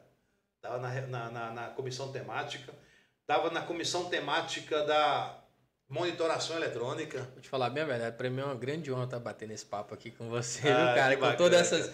Esse, esse, esse, esse, esse leque, esse conteúdo, é. sabe? Essa carga, esse, esse, esse conhecimento, é. essa experiência. Puta que pariu. É. E agora, o, o, eu estava nesse, então, estava na, na, na, na monitoração eletrônica que hoje nós precisamos de normas para isso. Nós temos somente o artigo 146 da LEP, na Lei 7.210, que traz a incidência da, da monitoração eletrônica, que é, uma, é um equipamento hoje alternativo. Não sei se você sabe, nós temos hoje em torno de 5 mil presos monitorados em Minas Gerais. Não, esses números é, assim, essa, esses, esses, é. não, essa informação é. não tem não. Eu estava com audiência de custódia, discutindo audiência de custódia em Brasília, E um fato que está bem em voga hoje no, no, Brasil é as câmeras de uniforme de policiais. Sim. Nós tivemos que fazer o, o, o a minuta para o Conselho Nacional de Justiça, porque nós temos toda a cadeia de custódia, que é a preservação da, da prova, né, da prova, para não deixar que, que o agente público, no momento da ação, ele coloca a mão para tapar o, a gravação. Então, assim, estava trabalhando essa questão toda, porque nós tivemos uma experiência lá na comarca de Concórdia, em Santa Catarina, que um juiz de execução determinou que todo é, policial penal, ele, ao entrar no sistema, ele teria que começar a gravar, para demonstrar tudo o que ele fez durante o seu turno de serviço. Então começou lá. E mais que isso, hein?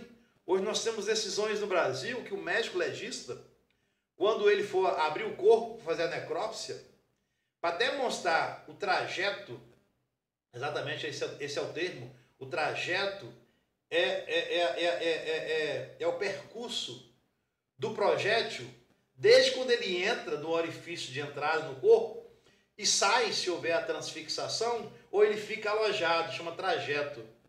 É trajeto e trajetória. Trajetória é quando o projétil sai da arma e alcança o corpo fixo. E o chama trajetória. Então você atira aqui. Então a arma, o projeto sai daqui até atingir o ponto fixo que é seja trajetória. é trajetória. E dentro do corpo é trajeto. Então não basta mais o mestre dizer, olha, esse projétil ele entrou, atingiu o baço, foi para o pulmão, atingiu o coração. Ele tem que filmar isso e mostrar. E mostrar. Para demonstrar a transparência, a lisura dele. E mais que isso, atrás disso nós temos o direito de personalidade, que a família do, do morto tem que dar autorização expressa para que o agente público possa fazer isso e o agente público guardar o segredo. Ele não pode mandar isso para as redes. Publicar, não, pode, pode publicar. Disseminar esse conteúdo. É. Então são as novas tendências do direito. Cara, top, diferenciado. É um negócio que tem que acompanhar, não tem é. jeito, o direito tem é. que, é. que evoluir. Eu estava acompanhando isso tudo, cara. O Brasil, é, o meu trabalho não era um trabalho só para o Estado de Minas Gerais. A gente estava discutindo essas questões transcendentais no Brasil.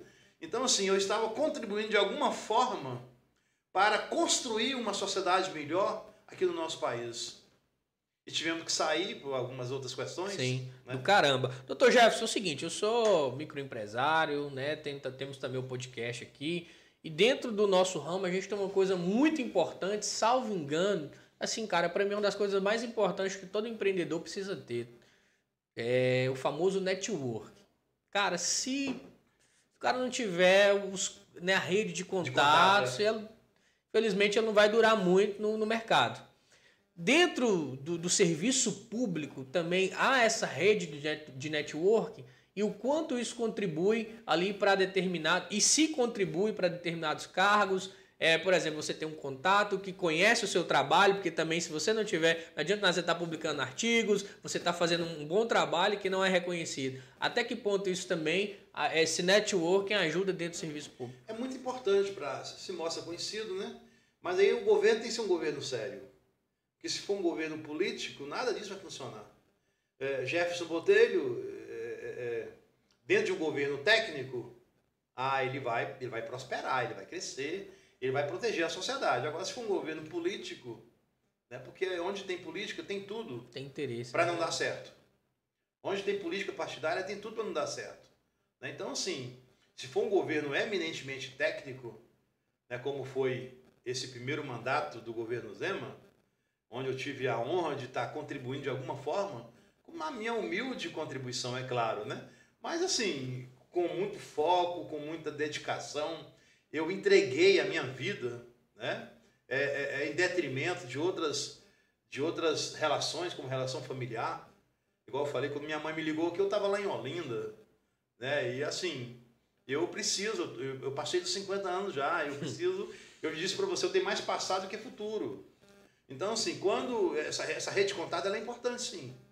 Ela é importante. Hoje, graças a Deus, eu Contribui, conheço. né? Contribui. Assim, eu, eu, eu, eu conheço hoje no sistema de justiça todo o Brasil, né? É, conheço o ministro de Justiça, conheço o Anderson Torres, né? O Anderson Torres me chamava pelo nome lá em, em Brasília, quando eu fui recebê-lo lá em Mogi das Cruzes. É um camarada inteligente, sabe? O Anderson Torres. Sim. Ex-ministro da Justiça. Ex-ministro da Justiça. É. E aí quando você vê uma, uma imagem daquele lá na Flórida, eu nunca tinha visto ele de calça jeans, né, de boné, então você vê uma... Tranquilão, né? É. Todo casual. É. Outro dia mesmo eu recebi no, no, no, no meu WhatsApp é, um rapaz, um, um conselho interinstitucional de controle do, dos poderes constituídos. Quando eu li aquela, aquela, aquela, aquele decreto, não sei se foi um decreto ou uma lei, eu liguei para um amigo meu, doutor Isaías Pontes de Mello, foi delegado de polícia, que foi meu chefe, eu tenho a honra de, de dizer, citar o nome dele, ele está em Patinho agora, nos acompanhando lá na fazenda. Quando eu mostrei isso para ele, disse, doutor Jefferson, isso não é fake news, não.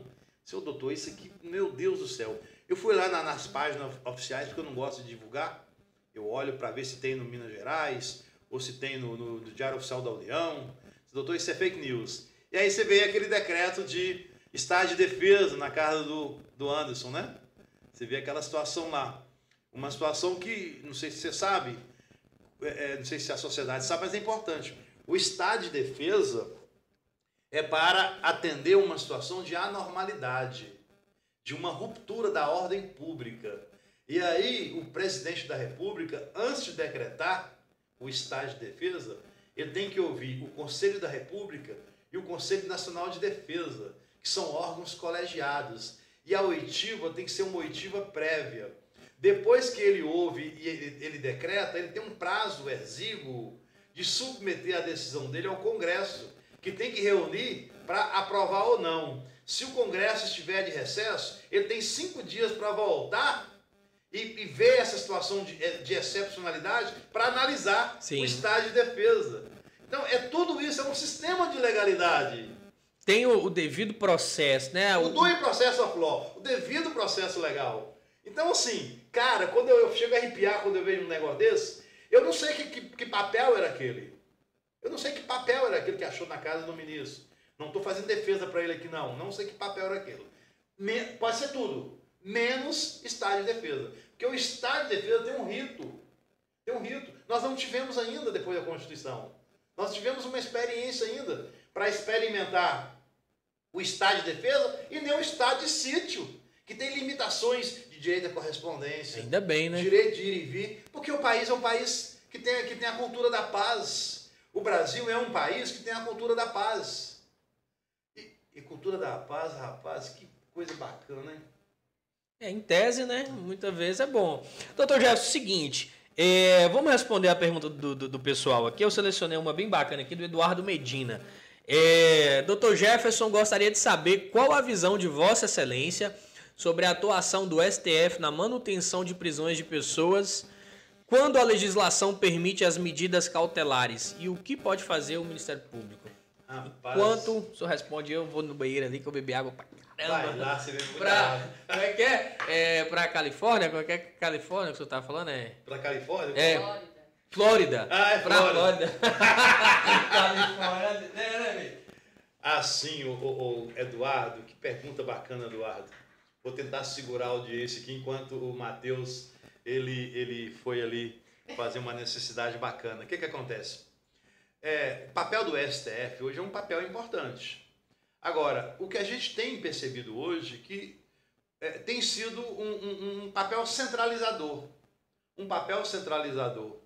É, é, é nós temos sim, é, evidentemente, as, as, as, a competência originária do STF, está lá no artigo 102 da Constituição, principalmente a guarda da, da, da Constituição, que é uma função precípua do, da Suprema Corte brasileira. Mas a gente percebe que alguns casos, é, eu, a, a meu sentido, né, e é uma, é uma análise que eu, que, eu, que, eu, que eu faço como aplicador do direito, como jurista, é, algum, alguns casos a gente tem presenciado a chamada supressão de instância. O que é, é supressão de instância? O, o, o, governador ele é julgado, de acordo com o artigo 105, pelo, pelo Superior Tribunal de Justiça. A composição do Superior Tribunal de Justiça são 33 ministros. Então, quando o, o, o, o, alguém do STF, numa decisão é, é, é, é que não seja colegiada, de uma decisão monocrática, ele está, por exemplo, afastando de forma sumária um governador, sem, sem um mínimo né, de, de, de justa causa, que seria é, uma medida cautelar, né, que são aqueles dois grandes pressupostos é, da, de concessão da medida cautelar, que é o fumus boni iure e o periculo in mora, quer dizer, a fumaça do bom direito e o perigo da demora. Então, se você afasta de forma sumária um agente público que foi eleito pela, pelo povo, pelo voto da soberania, um cidadão que afasta, isso para mim é uma grande agressão ao Estado Democrático de Direito. Né? Outro dia nós tivemos afastamento de um prefeito do Mato Grosso. A competência originária de julgar o prefeito é do Tribunal de Justiça do Estado. Então você não pode chamar para si uma decisão dessa, porque isso é supressão de instância. A última decisão é a dele. E nós vamos para onde agora? Nós vamos para a Corte Interamericana dos Direitos Humanos? Então a gente tem que repensar esse, essas decisões do Brasil, essa anomia que a gente tem é, vivido hoje, e a anomia hoje a gente sabe que é uma obra de, do francês chamado Émile Ducay, né? É, é, na França, e também quando se liga a essa anomia, essa quebra de regras ao direito, à sociologia, nós temos também nos Estados Unidos o Robert Merton.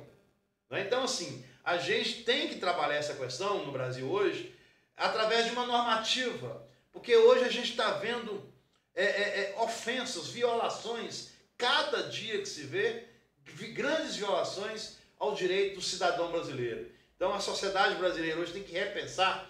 Nós temos que ter um Senado muito forte para fazer o controle. Quem faz o controle do STF, em síntese, é o Senado. Em tese. Em tese. Então, assim, a gente tem que ter um Senado comprometido com os ideais de justiça, mas não com militância política. Se você tem a militância política, ô, ô Matheus, é, tem tudo para dar errado. Eu aprendi no meu curso de mestrado de Ciência das Religiões que não existe nenhum discurso inocente. Todo discurso ele tem uma carga ideológica. Evidentemente que eu até acredito nisso, né? Quando um professor meu que falou, olha, não existe discurso inocente. O que eu estou falando aqui agora tem uma carga ideológica. Mas eu procuro me policiar para diminuir essa ideologia minha e, e agir com a razão. Para que isso não, não, interfira a ponto de, de, de acabar prejudicando. É isso. A, a análise crítica do outro. Exatamente, é. Porque eu posso criar uma narrativa, mas uma, uma narrativa filosófica, uma narrativa é, é, é, ideológica, a ponto de ferir direitos de pessoas. Você imagina hoje as Forças Armadas. Está toda ela politizada no Brasil os órgãos do sistema de persecução. Então, se você tem uma, uma, uma matriz ideológica e você cai lá, no, no por exemplo, no, no, sistema de justiça para ser julgado e o, e, o, e, o, e o julgador tem uma carga ideológica, cara, isso é. Isso quebra com pena de morte o princípio da imparcialidade. Então hoje está tudo assim. Parece que. Bom, ia falar uma. Tá uma bagunça, né? Tá Vamos, melhor, melhor falar é assim. É melhor, tá uma bagunça. É. Vou usar um eufemismo. tá uma bagunça para não falar outra coisa. Doutor Gerson Massa, o senhor tocou aí no, no, no assunto da, do mestrado da ciência da religião, cara. Eu queria entender, né, de, de um mestre da religião, qual a diferença nesse contexto? Sua visão, que é a sua visão mesmo, né, dentro do que você estudou, aprendeu, dentro do que você entende entre religião e fé. Rapaz, religião e fé. Bom, então vamos lá. Primeiro dizer para você que o, o estudo do, do mestrado, é, ciência das religiões, ciência das religiões. Primeiro a gente estuda várias disciplinas da religião. Sim. Você estuda, por exemplo, a história da religião. que é muito bacana. Né? Uhum. É, depois você estuda geografia da religião. Cara, você imaginou estudar geografia da, da religião? Você passa num determinado local, você passa despercebido. Mas depois você estuda, assim, não, mas é isso aqui que é geografia da religião. Normalmente um templo, imagina aí, um templo normalmente ele é construído numa parte alta. A simbologia daquilo, uma cruz, um Cristo. Você não coloca um Cristo lá embaixo. Então tem que ter uma supremacia. Um- um- Uma supremacia até para manifestação da fé. Para submissão ao Pai Criador. Geografia da religião. Aí você começa a estudar turismo da religião. Turismo. O que, que que a religião fomenta no Brasil hoje? Pousadas, hotelaria, transporte, turismo da religião. E isso no mundo inteiro. Dia 12 de outubro, caravanas e mais caravanas para Santuário de Aparecida. Santuário de Aparecida. Cara, aí quando o professor começou a falar sobre tecnologia da religião. Pô, tecnologia da religião. E aí começou a falar sobre o robô Sofia, que tem personalidade jurídica, parece que é na Arábia Saudita. Robô Sofia. O robô Sofia da entrevista. Já ouviu falar Uhum. do robô Sofia, não? Não, eu tô, tô desatualizado aí, para cara. casa, hein? Para casa da doutora Camila. Robô Sofia. Aí você começa a fazer uma, uma, uma interlocução, você começa a ligar a tecnologia à religião. Evidentemente que toda religião tem uma fé, né? Porque Sim. a fé, ela mantém, ela, ela, ela é, uma, é um nutriente para a subsistência, para subsistência humana. Aí tem a fé cristã. é, é, então a fé, ela impulsiona mesmo a- as nossas crenças, as nossas necessidades, a religião também, com certeza. Mas lá nós estudamos lá mais um pouquinho do cristianismo. No cristianismo, a gente viu essa questão do percentual de cristãos, a questão do, do, do pentecostal, do neopentecostal, qual é uma, a matriz de uma, matriz de outra. Então é uma discussão mais desse sentido, de estudar o Islã, o que é o Islã, o que é o islami- islamismo. Então foi muito bacana esse curso que eu fiz lá. E ah, o meu tema de, de, de, de mestrado foi justamente a liberdade religiosa como direito fundamental e fator de ressocialização do sistema prisional do Espírito Santo. Eu analisei todos os presídios do Espírito Santo. Lá tem um grupo, chama Ginter, que é um grupo é, é, interconfessional para fomentar é- essa, essa, esse direito do, do, do- do, preso, está no artigo 11 da LEP, a prestação religiosa, né? E aí, você tem que tomar muito cuidado, Mateus, porque o artigo 19 da Constituição fala no Estado laico. É, Estado laico. Estado é laico. É né? laico. E aí você tem que respeitar as opções da pessoa. Né? Hoje nós temos é, um curso de graduação é, é, é, é, é, é, de, de religiões de matriz africanas no Rio de Janeiro. No Rio de Janeiro. Então, assim, você tem que respeitar as opções das pessoas. Então, isso abriu um leque, abriu uma grande oportunidade da gente entender mais essa questão. Evidentemente que eu trouxe a minha, a minha tese de pesquisa mais para o direito, né?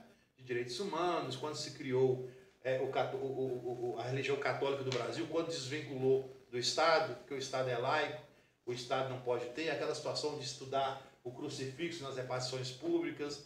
Então a gente olha isso com muita moderação para não ferir direitos alheios. alheios. Sim, então, ah, pelo, que o senhor, pelo que o senhor falou, eu entendi que é o seguinte, que a fé seria a abstração Abstração. e a religião seria o concreto. Mais uma, mais uma concreta. Seria exatamente. uma certa prática de uma fé, no Sim, caso, né? exatamente, é, Ah, exatamente. bacana, show de bola. Show de bola, né? Muito bom essa definição. Não. É, aqui, tem também, cara, eu tava, eu, nesse, nesse mesmo sentido de religião, eu tava dando uma pesquisada e eu queria saber sua opinião sobre a mercantilização da fé, né? Desde os primórdios da, da- das religiões, sobretudo a, da igreja, né? Da igreja católica, que foi a primeira, é, assim, religião cristã, que a gente tem registros, na, pagamento de indulgências, né? É, a proteção ali dos peregrinos para Jerusalém. E, e até hoje, nos dias de hoje, né, que a gente vê é, é, é, recorrentemente nas mídias sociais, a comercialização do lenço que cura. Do feijão. Do feijão milagroso, feijão exatamente. Milagroso. Como é que, dentro da ciência, como é que o senhor vê isso? É um ponto muito sensível, né? Tem um apóstolo aí cobrando, pedindo apoio de 10 milhões para pagar os. né, 10 milhões para pagar os seus colaboradores. Essa mercantilização do, da, da fé, isso é assim, a gente analisa isso, né? A gente vê isso na nossa frente, através de, de, de mídia, até a mídia, né? Tem hoje canais de televisão, é, é, a venda de, de adereços é, ligados à fé. Então a gente analisa isso, vê que talvez seja uma necessidade, mas a gente não pode esquecer, confundir isso com charlatanismo, né? Ah, ou então a exploração da credulidade pública, que nós temos algumas é é, é, é, é, algumas raízes nisso. Eu, eu costumo dizer que é um ponto muito sensível entre a, a, a, a fé, a manifestação da fé religiosa e essa, essa questão de, de, de levar isso para o sentimento religioso. O direito tem um tipo penal que fala sobre isso, a violação de sepultura, né? é, é, é, é o charlatanismo também. É, então, assim, a gente analisa isso e, e vê que isso, infelizmente, é uma realidade hoje. Essa mercantilização, a venda da fé. Principalmente quando a pessoa vai procurar hoje uma fé, normalmente ela está com muita dificuldade na vida. Ela está por uma, passando por uma dificuldade. E passando por uma dificuldade hoje, é, a pessoa às vezes acreditando é, é, naquela promessa, a pessoa pode, é, é, inclusive, tirar todos os seus bens. Fazer loucuras. Né? Fazer né? loucuras. Hoje tem ações na justiça de pessoas que entregam tudo. Entrega tudo. Tem várias questões na justiça hoje. A pessoa fica muito sensível. Né? Muito sensível a, a, essa, a essa situação. Às vezes um momento de dor. Não é? Às vezes a fé ela se manifesta com maior é, é, é, evidência justamente no, no, no momento de no momento da dor. Então você tem que ter muito essa sensibilidade para dizer que aquele feijão é milagroso. E eu escrevi sobre isso também. Cara. No meu mestrado eu escrevi sobre isso. Né? Tive algumas dificuldades também quando eu fui falar sobre a, as formigas bordadeiras é, da região metropolitana de, de, de, de Vitória, né? que elas, elas caíam, as folhas caíam das árvores, e aí a, a, a, as formigas elas iam é, é, é, comer a, a folha e aí, durante o tempo que a formiga estava na folha, formava-se a imagem de Jesus. Escrevi sobre isso. Né? Tive dificuldade para arrumar um doutor para assinar pra, comigo, porque ele não acreditava nisso. Tem algumas faculdades do Brasil que eu tive dificuldade para publicar os nossos artigos também. Então, assim, é, a gente tem que ter muita sensibilidade para navegar nesse campo da fé, da religião. E aí volto a, a, a, a reafirmar a palavra a palavra-chave, respeito. É isso. Show de bola. Doutor Jefferson, eu já chegando no finalzinho aqui do nosso programa, né? Infelizmente o tempo é curto. Queria discorrer vários assuntos aqui ainda. Eu tenho certeza que conteúdo tem, carga tem, conhecimento tem. Mas vamos para o que interessa. A gente abriu uma caixa de perguntas no nosso Instagram e assim, a gente teve muitas perguntas envolvendo o mesmo tema. É uma possível candidatura sua a política, né, o poder executivo aqui da cidade. É, e assim, aparentemente nas redes sociais, os discursos últimos que o senhor vem demonstrando, demonstram um determinado interesse né, nesse, nesse cargo, nessa missão. E o que te motiva a isso? Qual seria a sua motivação principal? E junto dessa motivação, há projetos concretos para uma mudança, para uma melhoria, para algo novo? Rapaz, que pergunta bacana, né? Eu não esperava não, mas vamos lá. Vamos que vamos. Vamos que vamos. O que que acontece? É, eu tenho uma relação de, de afeto com o Teoflotone. Eu conheço a história de Teoflotone. É, eu conheço os 3.247 e 20 quilômetros quadrados de Teoflotone. Eu conheço a história. Eu costumo dizer que quando eu era jovem lá no bairro Bela Vista, eu, eu ligava o canal 4 da TV Itacolomi para uhum. assistir Teoflotone Mineiros frente a frente. Eram competições culturais. Nós ganhamos uma escola. Teoflotone ganhou uma escola numa competição cultural. Chama Mineiros Frente a Frente. Ela mudou o nome hoje. Hoje ela mudou o nome da, da escola, né? É uma escola lá no Sonhacinto, chama Pastor Rolebar. Então o que que acontece? Estudei nessa escola, Você estudou lá? Estudei. Então você não sabia da história Fiz o primário lá, não, a sabia. História, a história dela foi essa. Então assim, eu tenho uma relação de amor com o Teoflotone. É, eu, eu sei que eu já eu tenho grandes entregas em Teoflotone. Eu tenho certeza que se eu morrer hoje, Talvez o corpo de bombeiro vai levar meu corpo no ataúde. Eu tenho certeza que algum parlamentar vai colocar o nome de rua no Rua Jefferson Botelho.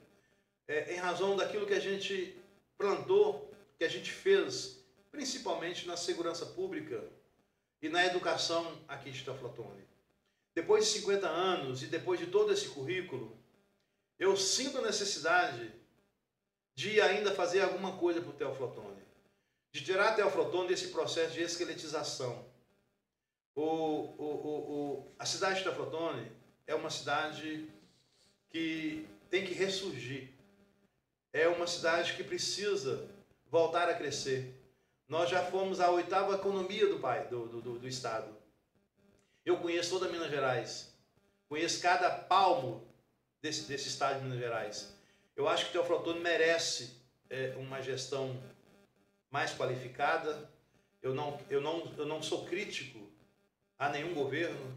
Eu conheço o governo desde Vanderlice de Carvalho Sá, conheço o governo do Luiz Leal, conheço o governo do Edson, da Maria da professora Maria José, de grande respeito na nossa cidade.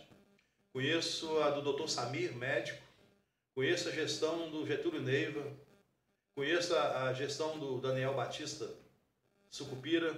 Eu não faço crítica, mas hoje, com a minha capacidade de gestão, principalmente depois de dois anos trabalhando nos projetos estratégicos do governo do Estado, hoje eu tenho condições de fazer alguma coisa melhor por Teoflotone. Mas eu faria se fosse para fazer alguma, alguma coisa diferente. Fazer uma, alguma coisa diferente. Por exemplo, eu não quero citar de ter, é, em áreas aqui, mas poderia falar de educação, de saúde, de esporte, de turismo, de segurança alimentar, de segurança nutricional, de trânsito, transporte, de segurança, de terceira idade, de cultura, de arte, tudo isso, se você levantar a bola aí, a gente vai bater um papo bacana. E tem alguma coisa é, escrito, inclusive. Não é. Porque já disse para você que a, a, a, hoje eu sou um homem preparado para a vida. E hoje eu não preciso, e nós não precisamos, vou usar aqui, é, não vou usar tanto no, no possessivo, nós não precisamos de pessoas de fora, alienígenas, para virem de fora fazer a gestão de Teoflotone. Nós temos pessoas capacitadas em Teoflotone. Nós temos grandes filhos ilustres que gostam de Teoflotone. Teoflotone teve um ministro do STF que ostentou com muita altivez aquela cadeira lá em Brasília. Então hoje eu me coloco à disposição da população de Teoflotone para ser um aspirante, eu vou usar aspirante, a pré-candidato a prefeito do ano que vem, com todas as minhas forças, com todas as minhas é, é, é qualificações, né? mais de uma hora que a gente está aqui falando, e a população sabe quem é Jefferson Botelho. Mas é para fazer alguma coisa diferente. O que, que tem que ter de conhecimento um secretário de planejamento? Um secretário de planejamento ele tem que planejar a cidade. Ele tem que saber ele tem que ter conhecimento de saúde, ele tem que ter conhecimento de educação, de segurança, de meio ambiente, terceira idade, segurança nutricional, de arte, de cultura. Ele tem que saber de infraestrutura, tem que conhecer a infraestrutura. Com certeza. Né? Ele tem que saber o que é um CAPEX, o que é um OPEX. Ele tem que conhecer contrato administrativo. Ele tem que conhecer a licitação. Então eu sou um homem preparado para a vida. Se for da vontade de Teoflotone para fazer alguma coisa diferente, pode contar comigo. Se for para ficar na mesmice, não precisa contar comigo. Eu não sou homem de grupo, eu não preciso de grupo. Eu preciso da população de Teoflotone estar do meu lado para fazer alguma coisa responsável, com compromisso ético, com compromisso comunitário. Por quê? Porque eu não preciso de prefeitura. Eu não preciso de cargo. Eu não quero me servir da política. Eu quero servir a política. Eu quero fazer alguma coisa diferente. Mas para fazer alguma coisa diferente, eu não posso ter um grau de comprometimento com grupos políticos para lotear cargos. Eu quero ter independência para escolher as peças, para fazer algo diferente, qualificado, responsável. Pode não dar certo a gestão, mas com toda certeza não será desviado nenhum alfinete da prefeitura. Entendi. Quando o senhor fala essa, essa, nessa, nessa questão de não precisar de grupos, seria para se eleger, no caso, né? Numa possível eleição para eleição e, e, e, e, comandar a cidade. Comandar, mas. É... Fazer a gestão da cidade. Entendi. Dentro desse contexto. Porque tem grupos aqui que ficam procurando pais. Não, com toda eu certeza. Eu não sou pai. Exato. Eu aí quero tem, ser aí, gestor. Exato. É o gestor, na, na sua ética, como a gente na falava. Minha, quem conhece a minha ética é assim. Eu não vou deixar, Matheus, a política estragar. Eu não vou deixar a política manchar a minha história. Sim. Eu não vou deixar jamais deixar a política manchar a minha história de vida, aquilo que eu consegui construir até hoje. E a sua, o seu programa está aberto. Eu nunca precisei de política. Eu nunca tive uma indicação de político. E se algum político estiver ouvindo aqui agora, quiser ligar para cá, se eu te indiquei para este cargo, está feito o desafio. Tudo foi através do mérito, do esforço. Eu me sinto na responsabilidade de contribuir ainda com a cidade de Teoflotone. E eu tenho condições, eu tenho qualificação para fazer isso. É por isso que o ano que vem eu sou aspirante a pré-candidato a prefeito de Teoflotone. Eu vou colocar o meu nome à disposição da sociedade de Teoflotone. E vai voltar de... aqui, viu? Oi? E vai voltar aqui como pré-candidato. Para amanhã ou depois não ser taxado de covarde. As pessoas falaram assim para mim: olha, eu precisei de você, você tinha capacidade de ajudar, de agregar, de fazer alguma coisa diferente e quedou-se inerte. Então, assim, se for um compromisso ético comunitário de amor à, à, à minha cidade, que eu gosto e que eu conheço, conheço as necessidades de Teoflotone, a sociedade pode contar comigo a partir de agora. Eu estou, não é 99% não, eu estou 100% à disposição da população de Teoflotone para mudar o rumo da história, nós temos que mudar o curso da história. Como dizia lá Gilberto Gil, na sua música Super-Homem. Que mudar, mudar o curso da história. Teoflotone tem que sair desse processo de esqueletização e reviver. Nós temos que sair como fênix das cinzas. Nós temos que renascer para fazer alguma coisa diferente. Fazer alguma coisa diferente. É mais ou menos assim. A, a, a, Há quem diga que está flotando tem uma, carre... uma cabeça de jegue enterrada aqui, né? Muitos levantam essa teoria, mas eu sou totalmente contra. Nós vamos fazer a exumação. Nós vamos fazer a exumação da cabeça de, da gema, da gema e acredito muito no potencial dessa cidade, até porque escolhi é, aqui para poder empreender, para abrir minha empresa, para realizar os, os meus projetos, meus trabalhos. Um deles é o Papo de Alfas acredito muito no crescimento da nossa cidade. Eu não sou nenhum, nenhum técnico em, em, em política, em ciência política, né? Entendo muito pouco. É, com minha, com meu raso entendimento tradicional, acho que de cidadão mesmo, o senhor não acredita que, que essa política é, de, não, de não fazer negócios com grupos, ela pode ser, ser um pouco prejudicial para a governabilidade? Por exemplo, o governo federal passado, o governo Jair Bolsonaro, precisou negociar com o centro para determinadas tomadas de decisão, para que fosse é, realizado o bem coletivo, né? políticas públicas fossem implementadas. Governo Zema também, houve algumas negociações com determinados grupos. O senhor não acredita nessas negociações, nesse diálogo, nessa conversa? Eu acredito no governo técnico como o governo de Zema. Sim. Não é todo dia que você tem no governo de estado uma Júlia Santana, secretária de Educação. Não é todo dia que você tem um doutor Fábio, secretário de Saúde. Não é todo dia que você tem uma Elizabeth Jucá, de secretária de Assistência. Não é todo dia que você tem um Rogério Greco como secretário de Justiça. Justiça. Então, é um, é, um, é um governo técnico. É só você é colocar o tecnicismo para fazer valer, para fazer movimentar a máquina. Não precisa você colocar o cidadão porque um grupo te apoiou e quer que você indique fulano de tal. Ah, não. Você não tem não, capacidade. Não, não, não, não é nesse, nesse, é, nesse sentido. sentido. não. Eu digo é, é, negociações, porque nesse sentido aí eu, eu, também não acredito em troca de cargos, pô, isso aí não, não é, não é, não, não é ético, não, é nem é ético dentro da política. O que eu digo é para, por exemplo, uma relação é, é, executivo com legislativo da cidade, né? Um diálogo entre a prefeitura, entre câmara, nesses sentidos, entendeu? Ah, não, nesse sentido tem que existir, né? Evidentemente que a, a Câmara Municipal, ela, ela, ela, ela, também é um órgão harmônico, independente.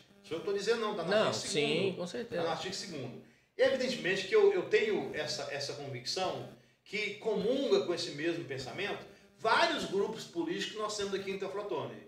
Vários grupos políticos. O que não pode ter é eu subir o morro hoje da, do, do, da, da Benedito Oliveira, correndo, chegando lá ofegante, fui a pé. Eu estava numa padaria, conversando com o senhor, né? E aí, num dado momento, a gente estava tratando de algum tema é, para a zona rural, para o produtor rural, né? Que bacana, né? O produtor rural. Então, a gente estava discutindo sobre isso, aí quando eu Estava saindo, ele indicou uma figurinha carimbada aqui em Teoflotone. Assim, meu Deus do céu, estou pensando que estou num cenário diferente. Então, assim, a gente tem, tem pessoas boas, tem grupos bons aqui, tem grupos bons, tem pessoas inteligentes, tem pessoas que têm espírito comunitário para comungar com o mesmo pensamento que eu tenho. E se Teoflotone precisar de algo diferente, de fazer uma gestão qualificada, uma, um, um, um município para resultado, ah, mas ele pode contar comigo. Aquele servidor que vai priorizar de forma, é, é, é, é, de forma assim, bem tranquila, o nosso principal capital social, que é o agente público. Nós temos que valorizar o agente público, inclusive para é, exercer alguns cargos importantes, pessoas importantes que nós temos na nossa cidade. Então, assim, é, não é, não morro de paixões, não morro de paixões, por política partidária, não morro de paixões, é, mas é, 2024 é um dever cívico, é um dever ético, é um dever de amor colocar a minha experiência, Mateus, olhando nos seus olhos, de 37 anos de agente público. É 37 dias, não, não, não são 37 dias. À disposição da sociedade de Teoflotone que está nos ouvindo agora. Eu tenho certeza que alguém vai fazer alguns recortes da nossa fala. Amanhã ou depois está publicando nas redes sociais. Mas é justamente isso. Sim. É, é que façam os recortes, mas que não mude o contexto. Sim. Teoflotone tem pessoas boas. Até porque pode acompanhar na íntegra aqui no canal do Papo de Alfas, né? Pode acompanhar. Eu estou 100% à disposição é, para 2024. Se Deus me der saúde, é o que eu preciso hoje e discernimento, o mesmo discernimento, para continuar agregando valores, construindo para uma cidade melhor aqui na nossa cidade de Teoflotone. Bacana. Doutor Gerson, só uma última pergunta, que claro. já está chegando no final, né? É... Um papo tá muito bom, eu vou te falar, para mim é um, é um pesar, tá chegando no final, porque tem muita coisa ainda para discorrer, mas o tempo não permite. É, numa próxima oportunidade, né, espero ter essa nova oportunidade para a gente bater mais papo. Gostei muito dessa conversa. Acredito que o público também, porque ficou uma galera fiel, tá aqui com a gente até agora. É, houve muita, houve uma pergunta também assim, muito incisiva, né? A gente abre a caixa de perguntas, o pessoal participa e todas no mesmo contexto, com palavras diferentes, né? É, hoje nós temos duas grandes forças políticas na cidade, o senhor e o comandante Marinho.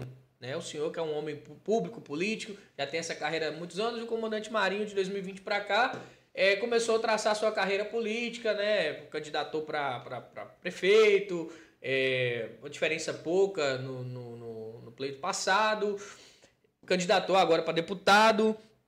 É, mas como vocês vão administrar essa situação, né? Mesmo com a iminência dele sair também, o senhor sairia também candidato? E se ambos saírem candidatos, é, não é de certa forma divisão é, do, desse, desse poder, dando uma nova oportunidade, uma nova chance para governos é, de oposição é, assumirem novamente o, o, o, o, governo?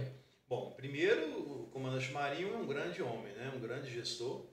É, a história dele, com certeza, ele, ele tem alguma gratidão pela, em razão da nossa participação. Sim. Ele foi meu meu recruta na, na escola de formação Nossa. e foi o meu aluno na escola de, de Direito, do curso de Direito. Inclusive professor também, né? É, Seguiu seu, é seu, professor, seu espaço. professor de Direito Penal. Né? Conheço a família dele, conheço a esposa dele, a Fabiola, conheço a mãe, conheço a família toda. Né? Inclusive a esposa dele morou na rua da minha casa. Então, assim, é um grande homem, é um grande, é uma grande personalidade que a gente respeita muito. É, é legítimo ele também querer colocar o nome dele, é porque já foi experimentado, é um homem é, que tem uma, uma, um, um, grande conhecimento público, é, de gestão pública, é, mas, assim, este ano eu estou à disposição. Inclusive, pertence no mesmo grupo, a gente vai conversar, vai nivelar algumas informações. Tem o próprio Gleno Alves, que teve uma Teve aqui semana passada. 2018, né? Eu acompanhei, inclusive, a entrevista dele. Cresceu muito, viu, aquele jovem foi meu aluno também na faculdade. Na faculdade, né? Foi meu aluno na faculdade. Então, assim, é, também é uma grande personalidade política hoje, que está numa crescente. Então, o Teoflotão tem pessoas boas, tem pessoas excelentes. Tem um Bruno Bailarino, que é um cidadão ambientalista muito. Nossa! É? Top então, de linha, tive a oportunidade de conversar com o Bruno. É, cara, o Bruno é um cara inteligente, cara fino. Bom. Cara fino. Tem várias pessoas boas é, aqui em Teoflotone que comungam da mesma ideia que a gente eu acho que o Teoflotone está com uma ponte de ouro para trilhar é, um futuro melhor. Qualquer um desses nomes seriam grandes nomes. São grandes pra... nomes, né? Então tem que haver um consenso, tem que haver discussões, tem que, tem que haver convergência para o mesmo desiderato, para a mesma necessidade de construir uma cidade melhor para se viver, de atrair emprego e renda. A gente precisa Falta de emprego demais, e renda. cara. Né? A gente precisa de emprego e renda a gente precisa trabalhar, sobretudo, na infraestrutura de Teoflotone, porque a geografia ela não ajuda. E depois que eu fiquei agora no governo Zema, nesses projetos estratégicos, eu tive muita, muito contato com contrato administrativo, obras, várias obras entregues nesse estado de Minas Gerais, muita é, é, interlocução com o DR, que é uma autarquia que trabalha os projetos. Nós temos que ter projetos estruturantes para Fotone. Nós temos que, que ter visão de futuro. Como é que eu vou resolver o problema da Júlio Raways aí? Porra, passa ali todo dia. Você passa todo dia? Então Nossa. Então vamos lá. Aquele pessoal é um sofredor. Porque se não chove é poeira. Você passa lá, o pessoal está lavando a sala. É um sofrimento terrível. Ali é, passa, do, ali é doído, cara. É doído. Então nós temos que trabalhar no alto primeiro, nós temos que dar uma educação ambiental, assistência técnica, para trabalhar essa questão, para fazer uma infra bacana na cidade. Então, assim, é, é, tenho grandes projetos, tenho escrito muita coisa no meu portfólio de, de trabalho. Né? Eu sei que as pessoas que estão do outro lado é, é, é não vão é, enxergar o que eu estou colocando aqui agora, mas você pode né, ver, dar uma Faz passada, questão. Né? pode dar uma passada, tem estudado, tem lido, tem planos de governo, tem áreas, você pode ler minhas áreas todas. Dados aí. geográficos, tudo Dados geográficos. Se você quiser ler essa estrutura aqui, ó. Eu estava vendo é, o sumário aí para. Aqui, vê o sumário você vê aqui, pode ler o sumário. Se quiser ler, inclusive, você pode ler. Programa para a área da saúde, educação, segurança, saneamento básico, meio ambiente, transporte e trânsito, mulheres e política de gênero, pessoas com deficiência, esporte e lazer, criança e adolescente, política urbana, terceira idade, assistência social, que é muito importante, pessoal, sobretudo de baixa renda, habitação, cultura, gestão administrativa, democracia e cidadania, geração de trabalho e renda, isso é muito importante também, que é o que movimenta a economia, é o que economia, dá é poder de compra para as pessoas, é o que dá qualidade de vida para as pessoas, é ganhar bem, é gastar bem também, investir grana, né, ter uma boa qualidade de moradia, que é, que é o que proporciona, né, que é o trabalho e a renda, sobretudo de formas meios listos, segurança alimentar e nutricional, patrimônio histórico e turismo. É, a gente vai retornar numa, numa época oportuna quando a legislação permitir. Sim. Porque como jurista, eu tenho que ser obediente à lei. Com toda certeza. Eu já disse para você, eu sou aspirante a pré-candidato a prefeito de 2024. Eu disse, eu sou aspirante. Sim.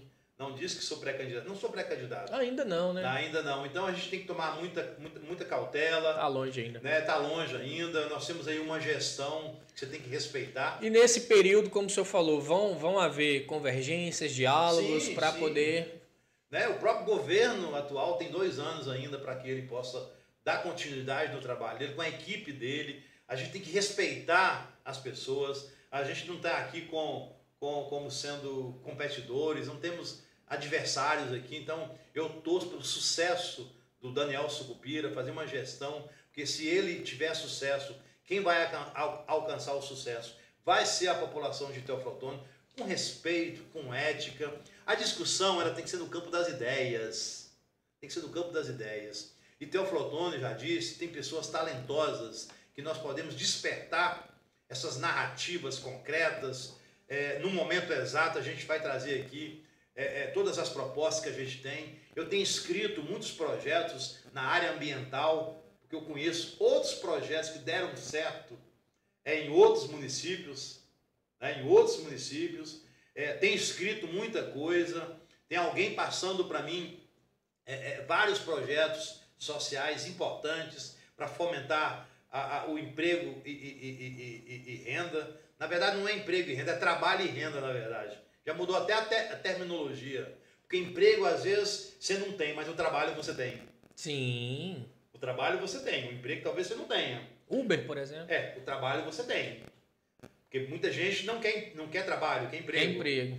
Então, é, a, eu gosto dessa conversa. É, essa conversa é muito bacana, não é? Mas a gente vai retornar aqui, Matheus. Eu quero muito agradecer o convite de estar ah, aqui. Eu que agradeço bem descontraído. pela oportunidade. Pô, é. para mim, cara, uma honra, uma, muito um papo muito descontraído, muito assim, poxa, eu falei, meu Deus, vou conversar com um cara desse currículo tal. Eu falei, não, vou ah. preparar alguma coisa aqui, a gente vai, mas foi fluindo, foi, sabe, bem dinâmico. Isso é muito bacana né, ver que tem pessoas com essa, vou colocar, com essa qualidade, com essa ponta, uhum. é, é, querendo o melhor para o nosso município, para nossa cidade. Mora aqui a vida inteira, cara, e vê Estoflotone entrar governo, sair governo, entrar ano, saindo ano, e a gente não tem um desenvolvimento estrutural, né, um desenvolvimento da sociedade. As pessoas vão, passam aí para ir para outros estados, Espírito Santo, Bahia, e querem passar longe da Flotone, que é uma cidade polo entre as que passa, Carlos Chagas, Nanuque, né? Seria a maior em tese, a construtora melhor, mas não querem nem saber daqui. Isso é, é, é difícil. A gente tem projeto até de permanência do turista aqui na cidade enquanto passagem.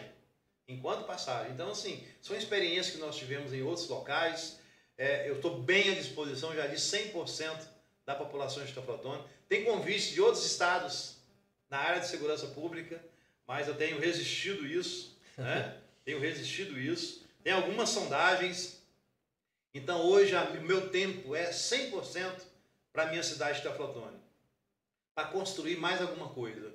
Acredito que já tenha construído muita coisa aqui. Eu tenho contribuído de alguma forma para a formação de grandes homens. Aqui nós temos promotores, juízes, que foram meus alunos. Juízes. Né? Tem a doutora Milena, tem o doutor Leonardo, tem o doutor Emerson, juiz. Eu conheço também, doutora Milena. Foi é. cliente minha desde a empresa que eu é. trabalhei. Simpatia de pessoa. É.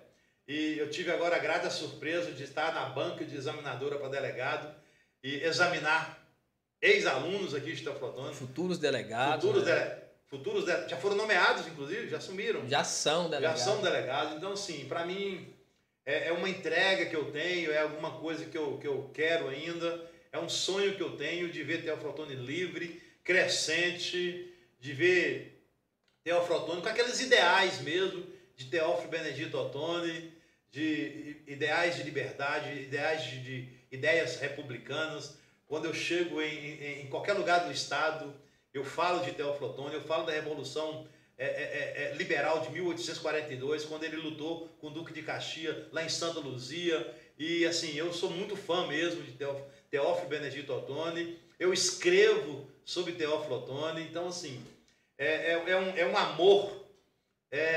Não é paixão, é amor. Porque paixão é aquela, aquele sentimento avassalador que vem e passa rápido. E passa. Aqui não, é amor verdadeiro. É amor onde o coração jorra os dois ventrículos com toda a força do sangue na corrente sanguínea para atingir verdadeiramente a epiderme do amor. E esse suor que sai na minha epiderme é o amor, é o apreço que eu tenho pela cidade de Teoflotone. É isso. Bacana, perfeito. Gente, Pessoal, chegando no finalzinho do nosso bate-papo, né, queria continuar mais, eu sei que vocês também queriam agradecer esse público que ficou com a gente aqui até o final, um público fiel. Estou gostando de ver a participação de vocês. Para a gente é muito importante né, esse projeto do Papo de Alfas, é, é trazer pessoas, né, alfas significa pessoas que lideram, inspiram, né, que, que trazem em si essa, essa identidade mesmo de transformação, de mudança, com caráter né, com valores éticos, morais. Então, alfa é esse, cara. Alfa é, o, é um ser de, de, de referência, né? O primeiro é a pessoa que escolhe assumir o protagonismo da sua vida. Então, é, hoje tive a honra de ter um, um bate-papo com um alfa de verdade aqui. Doutor Jefferson, se nesse momento o senhor pudesse deixar uma mensagem para a humanidade, todo mundo fosse ver, o mundo inteiro fosse ver, qual mensagem o senhor deixaria para que as pessoas do mundo pudessem é, é, agregar, transformar algo na vida delas? Ah, a primeira, a primeira coisa, a primeira fala é dizer que nós somos cadáveres adiados. Primeira fala minha. Somos cadáveres adiados. Então, o mais importante da humanidade é o sentimento de fraternidade, de amor, de pertencimento. Então, a gente tem que, que estabelecer o princípio da igualdade. Eu costumo dizer nas minhas falas, Mateus, Camila e os colegas, que estão do outro lado, eu costumo dizer que em 1789, na França, foi baixada a Declaração Universal do Direito do Homem e do Cidadão. Cara, o artigo 1 todos nascem livres em direitos e obrigações. Se algum dia alguém for utilizar a diferença, que o faça, mas que o faça para a promoção do bem social para a utilidade pública. Então não existe diferença entre mim e ti. O que existe é o sentimento de amor.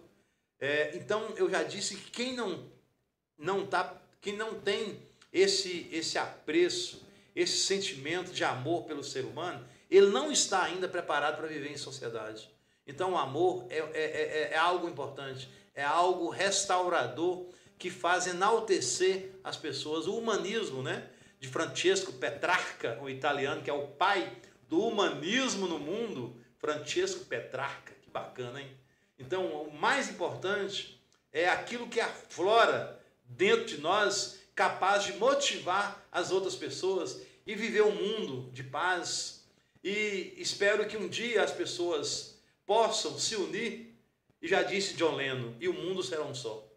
Show de bola. Perfeita, perfeita colocação. É a fraternidade, a caridade, é o amor, né, Dr. Jefferson? Pessoal, muito obrigado a todos vocês que participaram com a gente. Obrigado, minha querida Camila Ramalho, que está sempre aqui com a gente. E é isso aí, ó. Doutor Jefferson, é o seguinte, a gente inaugurou aqui esse ano já um modelo novo de encerrar o programa, né? Onde a gente tem que levantar e fazer igual pipoquinha. Ah, é? Igual pipoquinha? é. é. Eu tô brincando, ah, mas... É brincadeira, eu estava passando a cadeira eu falei, não, ele vai fazer, deixa, deixa, eu, deixa eu falar que é brincadeira, senão não vai fazer mesmo.